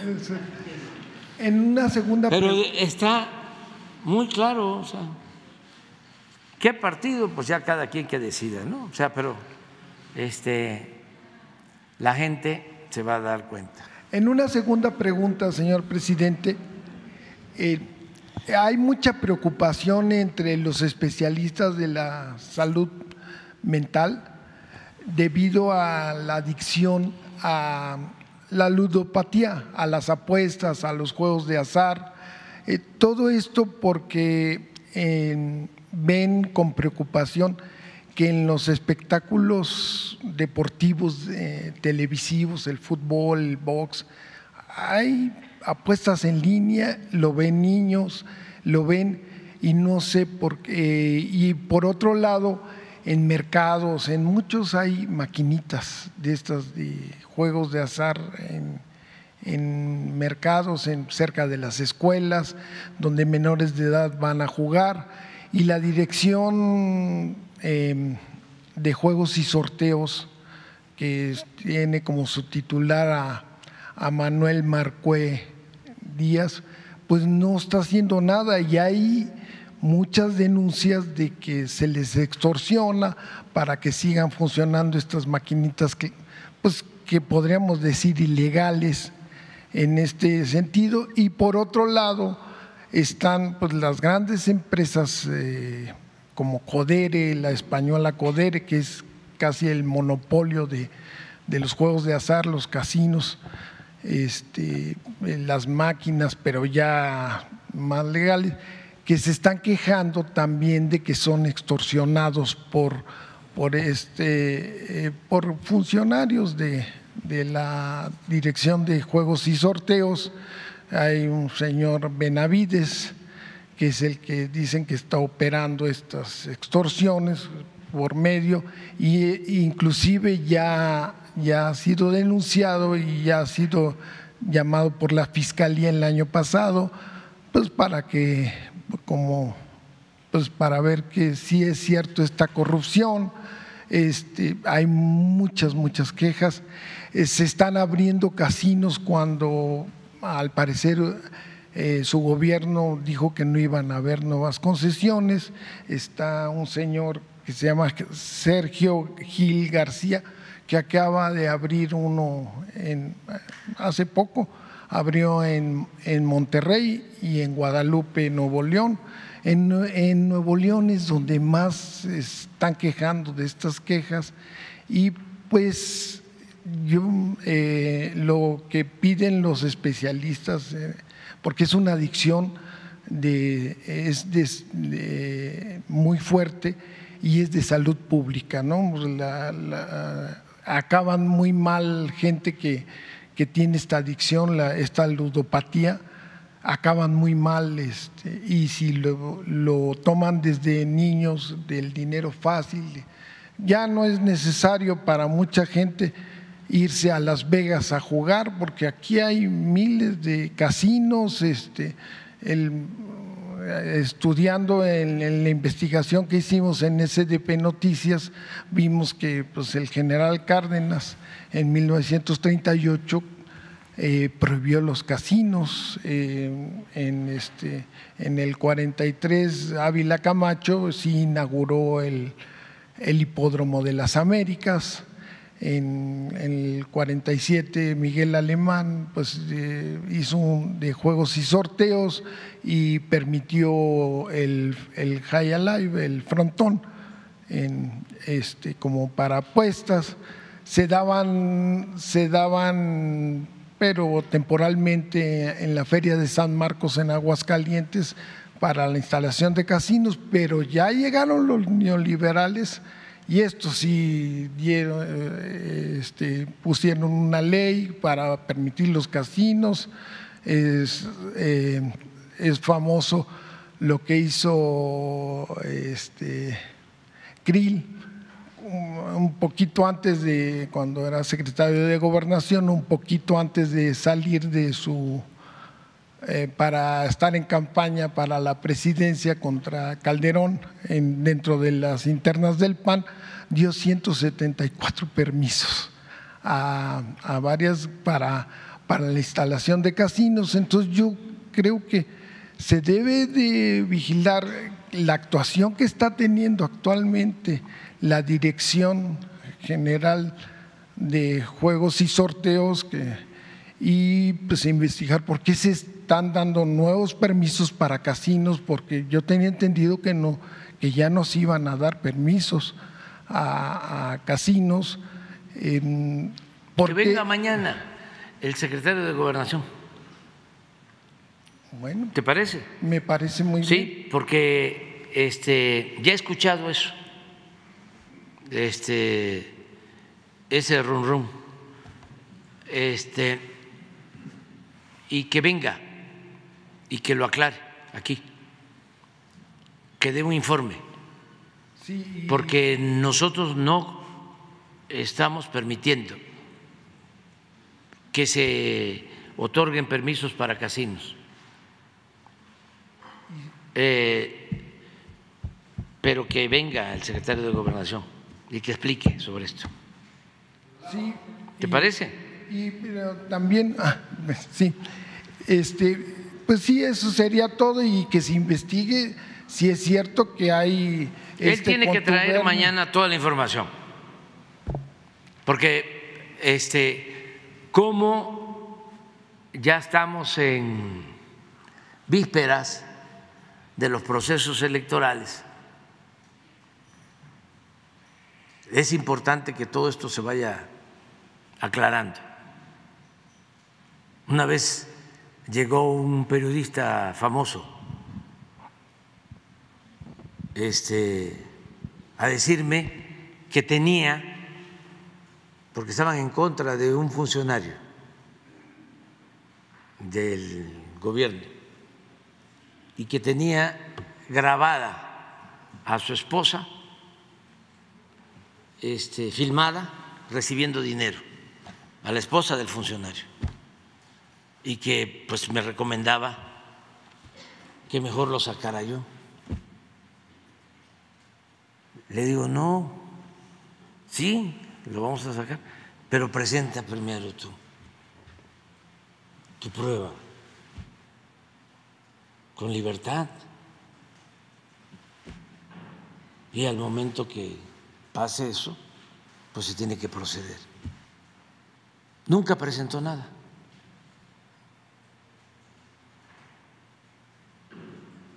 Era nada más. No es tu caso, ¿eh? Este, tú eres un periodista serio, este, pero ya he escuchado y lo que quiero es que se aclare para que este, este, si existe eso de que estén dando permisos. Contrario a lo que es la instrucción del titular del Ejecutivo, entonces se va a actuar. Y si no, pues aquí ya se aprovecha para que se sepa que, que no es cierto. por otro lado, haya más dureza en estos eh, pues maquinitas clandestinas sí, que están cerca de escuelas. Sí, sí, sí, sí, sí. Ver qué están haciendo y cuidado con la extorsión, porque este, es lo mismo, ¿no? O sea, a ver, vamos a supervisar. Aquí estás este, permitiendo que vengan menores de edad.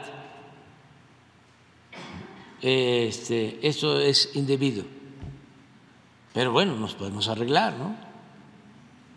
Digo, este, eh, eso. Entonces, este, cuidado con los moches, con la extorsión. Eso no se debe de permitir. Y que dejen de tener tantos anuncios en los sí, espectáculos sí. A lo mejor es que este, está relajado el procedimiento y hace falta este, poner orden. Qué bueno que lo tocas, pues, porque eh, se aclara esto. Va a venir mañana el secretario de Gobernación. Ella, te brinco porque es mujer. Buenos días, presidente. Diana Ventes, del financiero. Pues eh, el balance que hace de esta llamada que sostuvo con el presidente Biden, hoy finaliza el título 42, habla de reforzar la frontera de ese lado con 24 mil elementos. ¿Qué va a hacer México de este lado? ¿Qué fue lo que acordó con el presidente Biden? Si nos puede contar, por favor. Pues ayudar en todo, este, eh, cooperar con el gobierno de Estados Unidos para que no haya. Eh, caos y mucho menos violencia en la frontera. Estamos nosotros eh, ayudando en el sureste para que eh, se proteja a migrantes.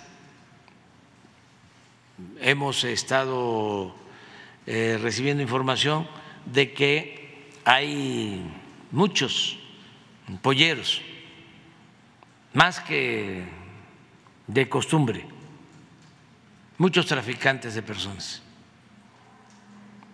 que están ofreciendo eh, llevar por ocho o diez mil dólares a migrantes a la frontera, hablando de que eh, a partir de hoy ya pueden entrar libremente.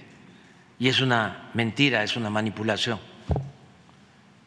Estamos eh, en el sureste informando, ayer se hizo y se va a seguir insistiendo en que hay vías legales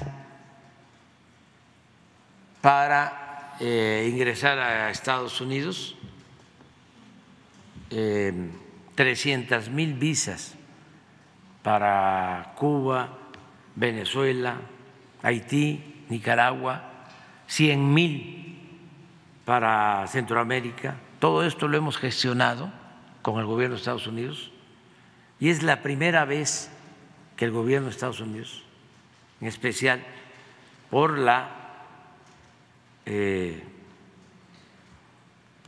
decisión y voluntad del presidente Biden, de que se entregan estas visas. Y estamos informando de que no eh, se deben de correr los riesgos que implican atravesar nuestro país, sobre todo riesgos por eh, el transporte que se hace de manera pues eh, muy riesgosa, inhumana. En una caja de un tráiler van 400, 500 migrantes sin aire, sin oxígeno y con eh, choferes improvisados, irresponsables, muchos accidentes donde pierden la vida migrantes.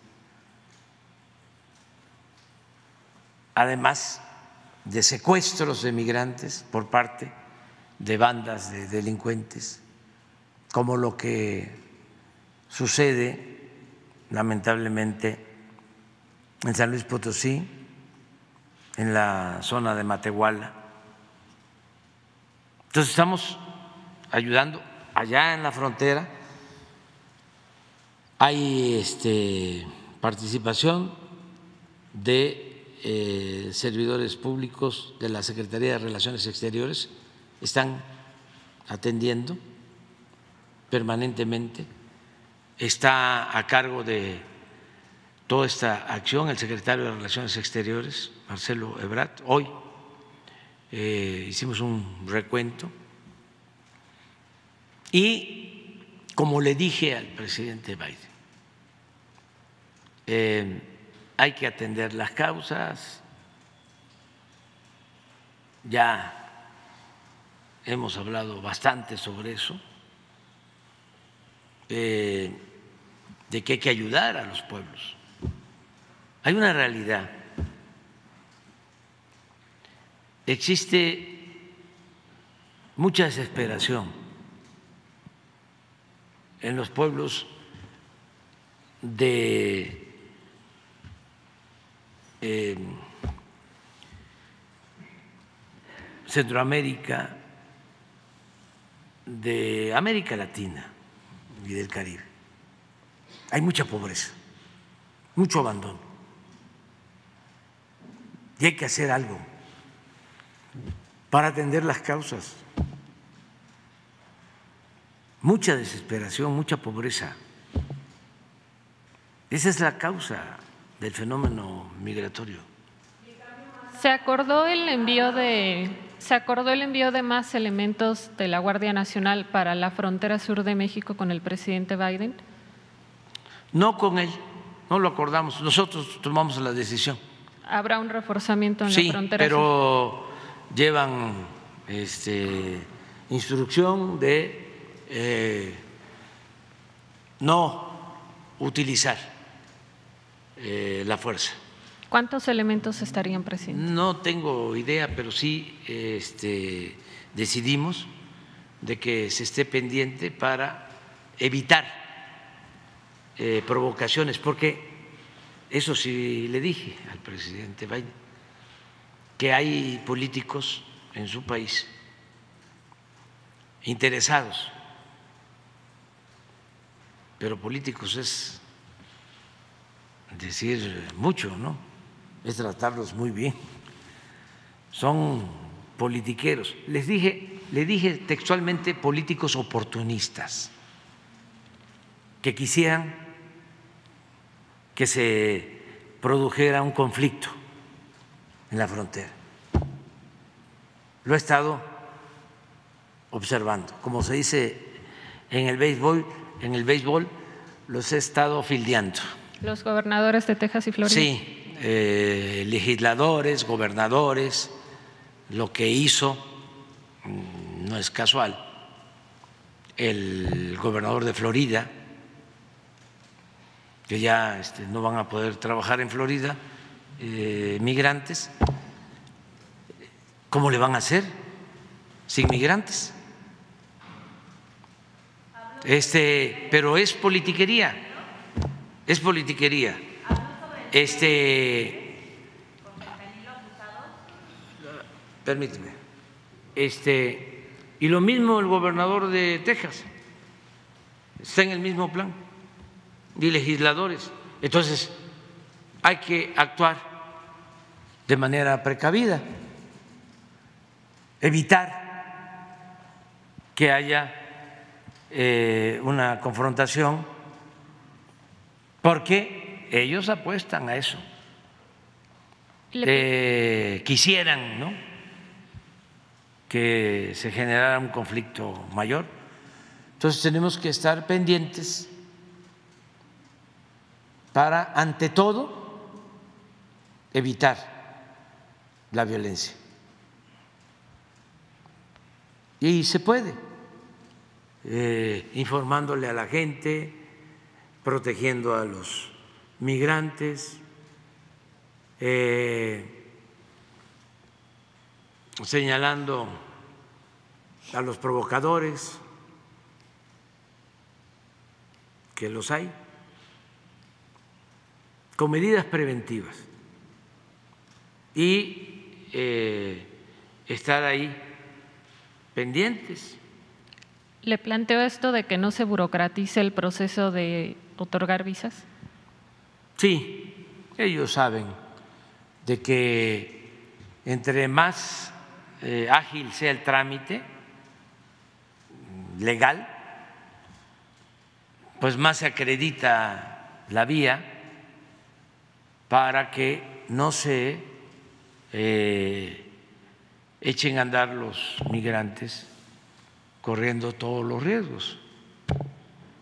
Y tiene que haber también un cambio, de eso hablamos, tiene que haber una política de buena vecindad. Es como volver a aplicar a la luz de las nuevas circunstancias la política del presidente Roosevelt, la política de buena vecindad, que tuvo que ver con Cuba, que tuvo que ver con Haití, que tuvo que ver con México en aquel entonces. Por ejemplo, ¿Qué tienen que hacer? Lo digo de manera respetuosa, ¿no? Los del gobierno de Estados Unidos. Buscar arreglos en Venezuela, en Cuba, en todos los países.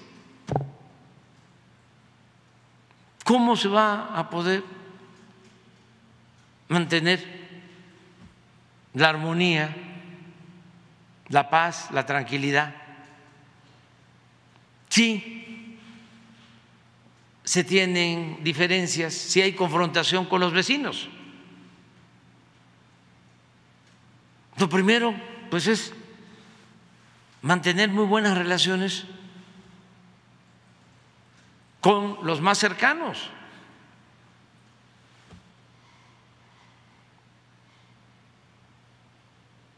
¿Por qué no se atiende lo de Venezuela? ¿Por qué sí, cuando se presenta la crisis del petróleo, se habla con el gobierno de Venezuela? Porque está de por medio el petróleo. ¿Y por qué? No se hace lo mismo para evitar que por necesidad salgan tantos venezolanos de su país.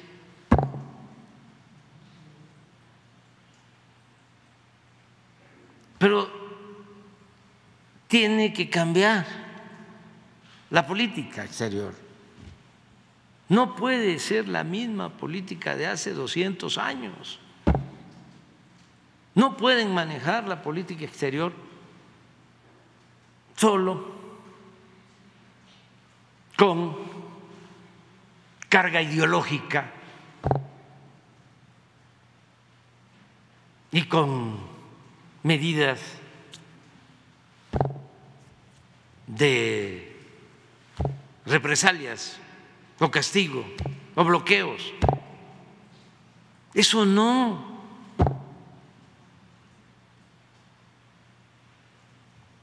Pero bueno, tenemos que seguir trabajando.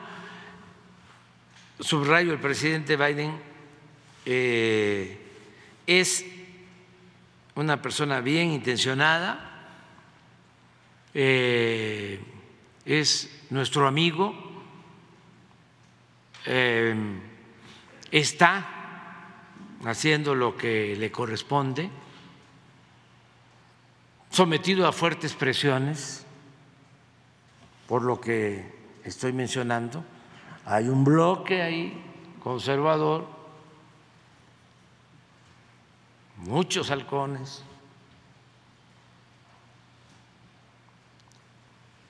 Pero el presidente Biden ya eh, aceptó, eso lo comentamos, de que van a ampliar los recursos para apoyar más a los pueblos de América Latina y del Caribe.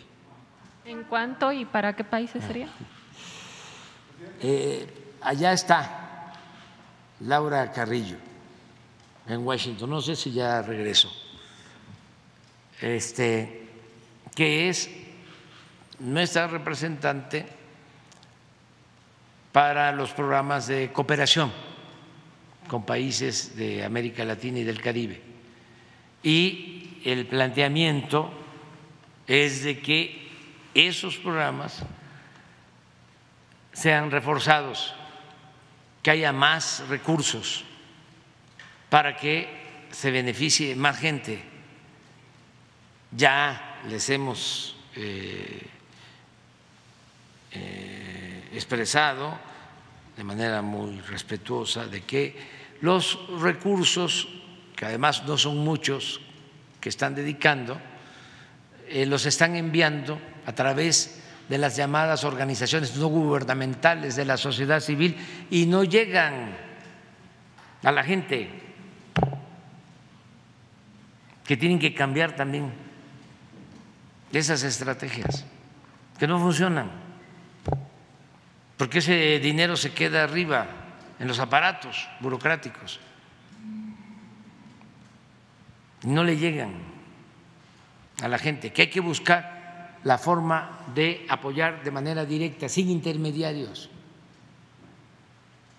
a los que necesitan el apoyo, a los jóvenes, que tengan posibilidad de trabajo, posibilidad de estudio en sus lugares de origen, dónde están sus familiares. Y con lo mismo de que la gente que emigra lo hace por necesidad, no por gusto si tienen oportunidades, si son atendidos, se quedan en sus pueblos. ¿Cómo no se van a quedar? Si ahí están sus orígenes, ahí están sus familiares, ahí está su cultura. Pero hay que atenderlos, hay que este, convertir en convertir o trasladar en cada país, llevar a cada país el sueño americano. Ya aquí nosotros estamos trabajando No les gusta a los conservadores, pero también, este, ni modo que voy hacer lo que les gusta. Este, aquí es el sueño mexicano. ¿Eh? Muy poco, más que nada fue la cuestión migratoria eh, y la cooperación para lo del fentanilo también, este, de seguir ayudando, porque pues se trata de un asunto, ya lo hemos analizado aquí, de carácter humanitario, pierden la vida muchas personas jóvenes por el consumo del fentanilo. Entonces, todo lo que podamos nosotros ayudar, lo vamos a seguir haciendo. Presidente, y aprovechando esta conversación que tuvo, no sé si ya obtuvo alguna respuesta a la carta que le envió eh, pidiéndole hacer algo ante este aumento para las organizaciones, el aumento del presupuesto para organizaciones. es que este, hay cuestiones eh, que son prioritarias. Esto, por ejemplo, que estamos analizando, lo de este, la migración por esta transición que se está llevando a cabo en la frontera, lo del fentanilo, lo de la cooperación para el desarrollo. Lo otro es, eh, me da hasta pena este, tratarlo porque él es una persona decente y sé muy bien que esto lo hacen sin consultarlo, que él ni sabe lo que significa Claudio X González, que va a saber. y todos estos este, halconcitos. Este, que va a saber lo que es eh, artículo 19. No, eso tiene que ver con las agencias. Los que saben bien son los de la CIA, los de la DEA, los del Departamento de Estado. Presidente de Estados Unidos no. Presidente este, Biden está otras cosas, es un estadista. Lo otro es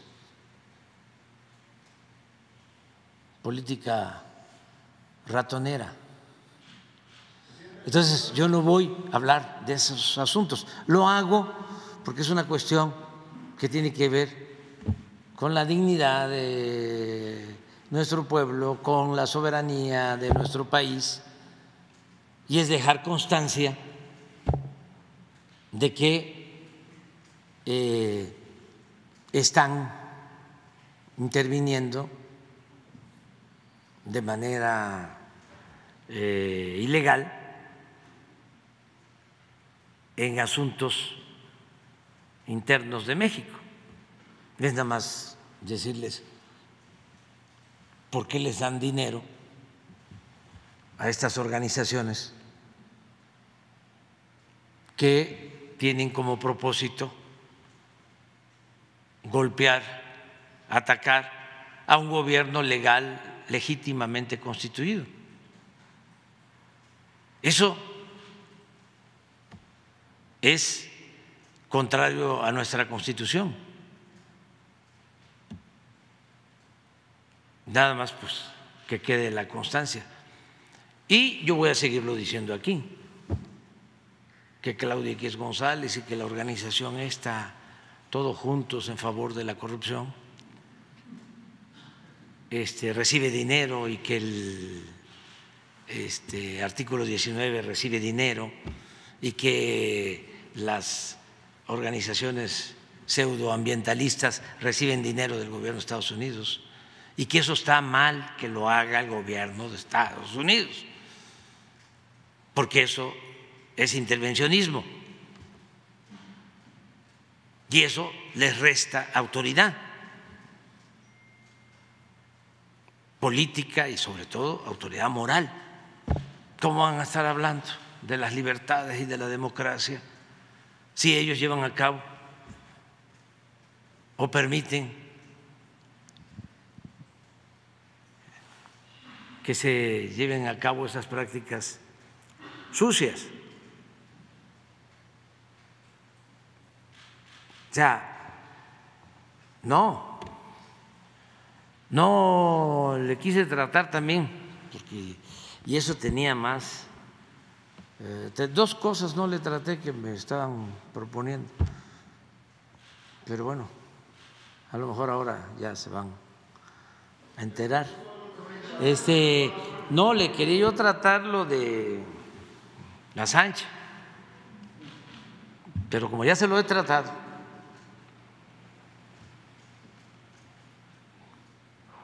este quería recordarles, pero también por respeto no lo hice. Pero lo de Assange debe de atenderse. Porque eh, se le está afectando su libertad. Es un agravio a la libertad de expresión. Y lo otro que tampoco consideré que era tan indispensable era lo de la categoría, este, elevar la categoría del aeropuerto, regresar la categoría, sí, sí. pero eso como lo deciden ellos, este, que también no deberían de convertirse en jueces. Y como ya se están haciendo todos los trámites, pues para qué le solicito a él eso. Nosotros estamos cumpliendo con todo, pero hay un aparato burocrático en Estados Unidos que es el que decide y este, se sienten superiores y son los que califican qué país se porta bien, qué país se porta mal, pues como si fueran el gobierno del mundo. Entonces, no trato esas cosas, pues, porque tienen que ver con nuestra dignidad. Se hacen los trámites y ahí se va viendo. Pero nuestro país, con esa categoría o sin esa categoría, está creciendo y estamos bien. A lo mejor si se tratara de algo que nos perjudicará muchísimo, pues entonces sí, ¿no? Pero no. Mañana les voy a informar, este, además de que va a venir Adán para ver esto de los casinos. ¿Sabe por qué también quiero que venga Adán para los casinos, porque pues no somos nosotros como los del PAN, que en efecto entregaron no sé cuántos permisos. Sí, sí, sí, sí. y hay que pintar la raya.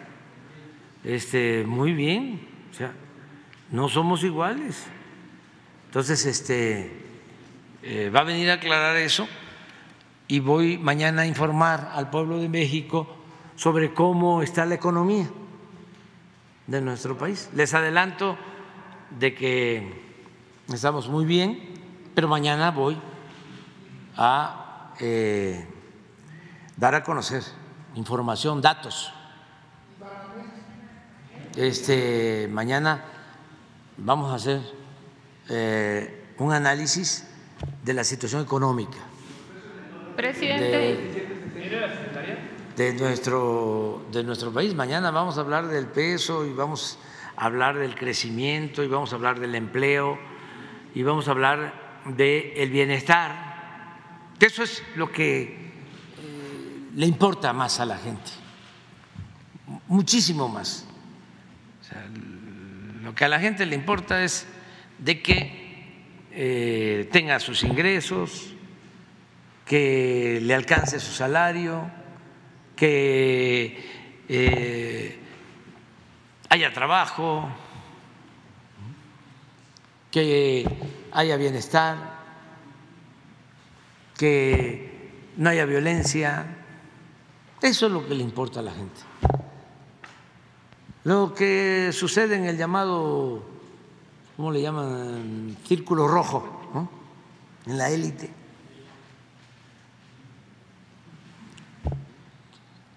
Ya no.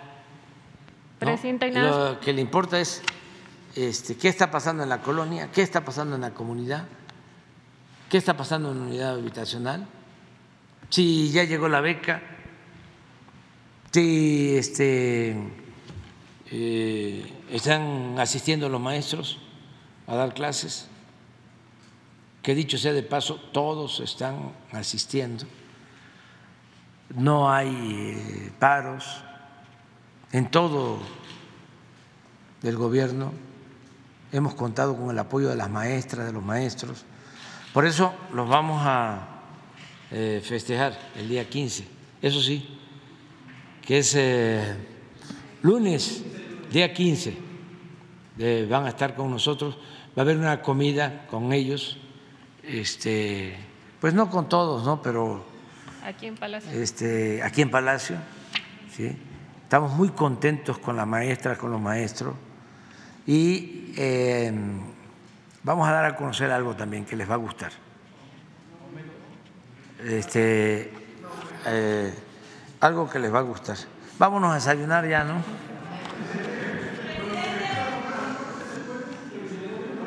¿Cómo?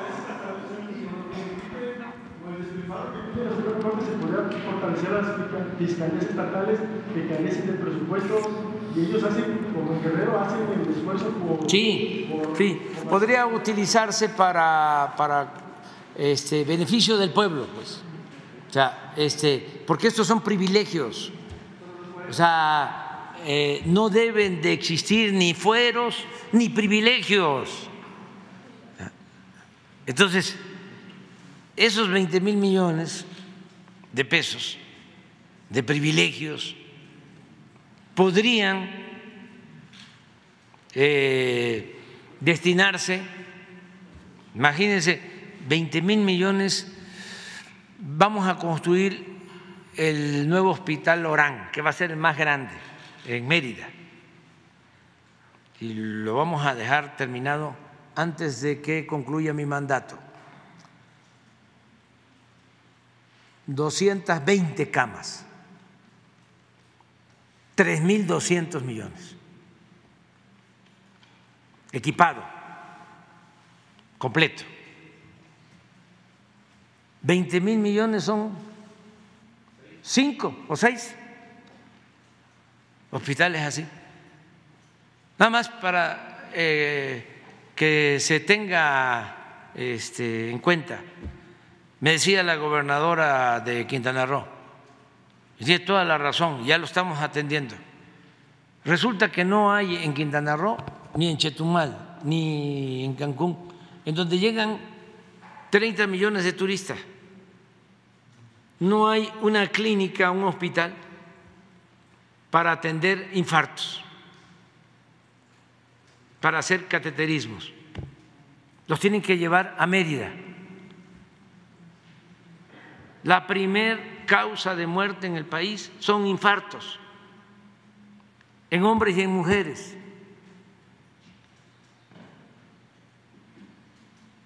Y para librarla ante un infarto, lo básico lo que eh, decide entre la vida y la muerte es el tiempo. Pero si se tardan los infartados en llegar, donde les puedan hacer eh, un cateterismo, eh, no viven para contarlo. Entonces, nos faltan muchas cosas, porque es mucho el atraso, eh, el rezago. 36 años dedicados nada más a robar, a saquear, sin atender al pueblo. ni la educación, ni la salud, ni nada. Y estos piensan que pueden seguir así, estos señores, que pueden seguir eh, con los mismos privilegios, nada más porque los apoyan los académicos fifís, jurisconsultos, que reciben premios en el extranjero, este, sobre todo en España, ¿eh? que está de moda. ¿eh? Antes era este, Washington, era el Time, ahora es España este, donde van a recibir sus medallas certificados de buena conducta, este, cuando deberían de estar bien con el pueblo, que el premio se los dé el pueblo, que los reconozca el pueblo. Pero, en fin, este, mañana, ven mañana, tú, tú, contigo empezamos. Nada más él, él, él nada.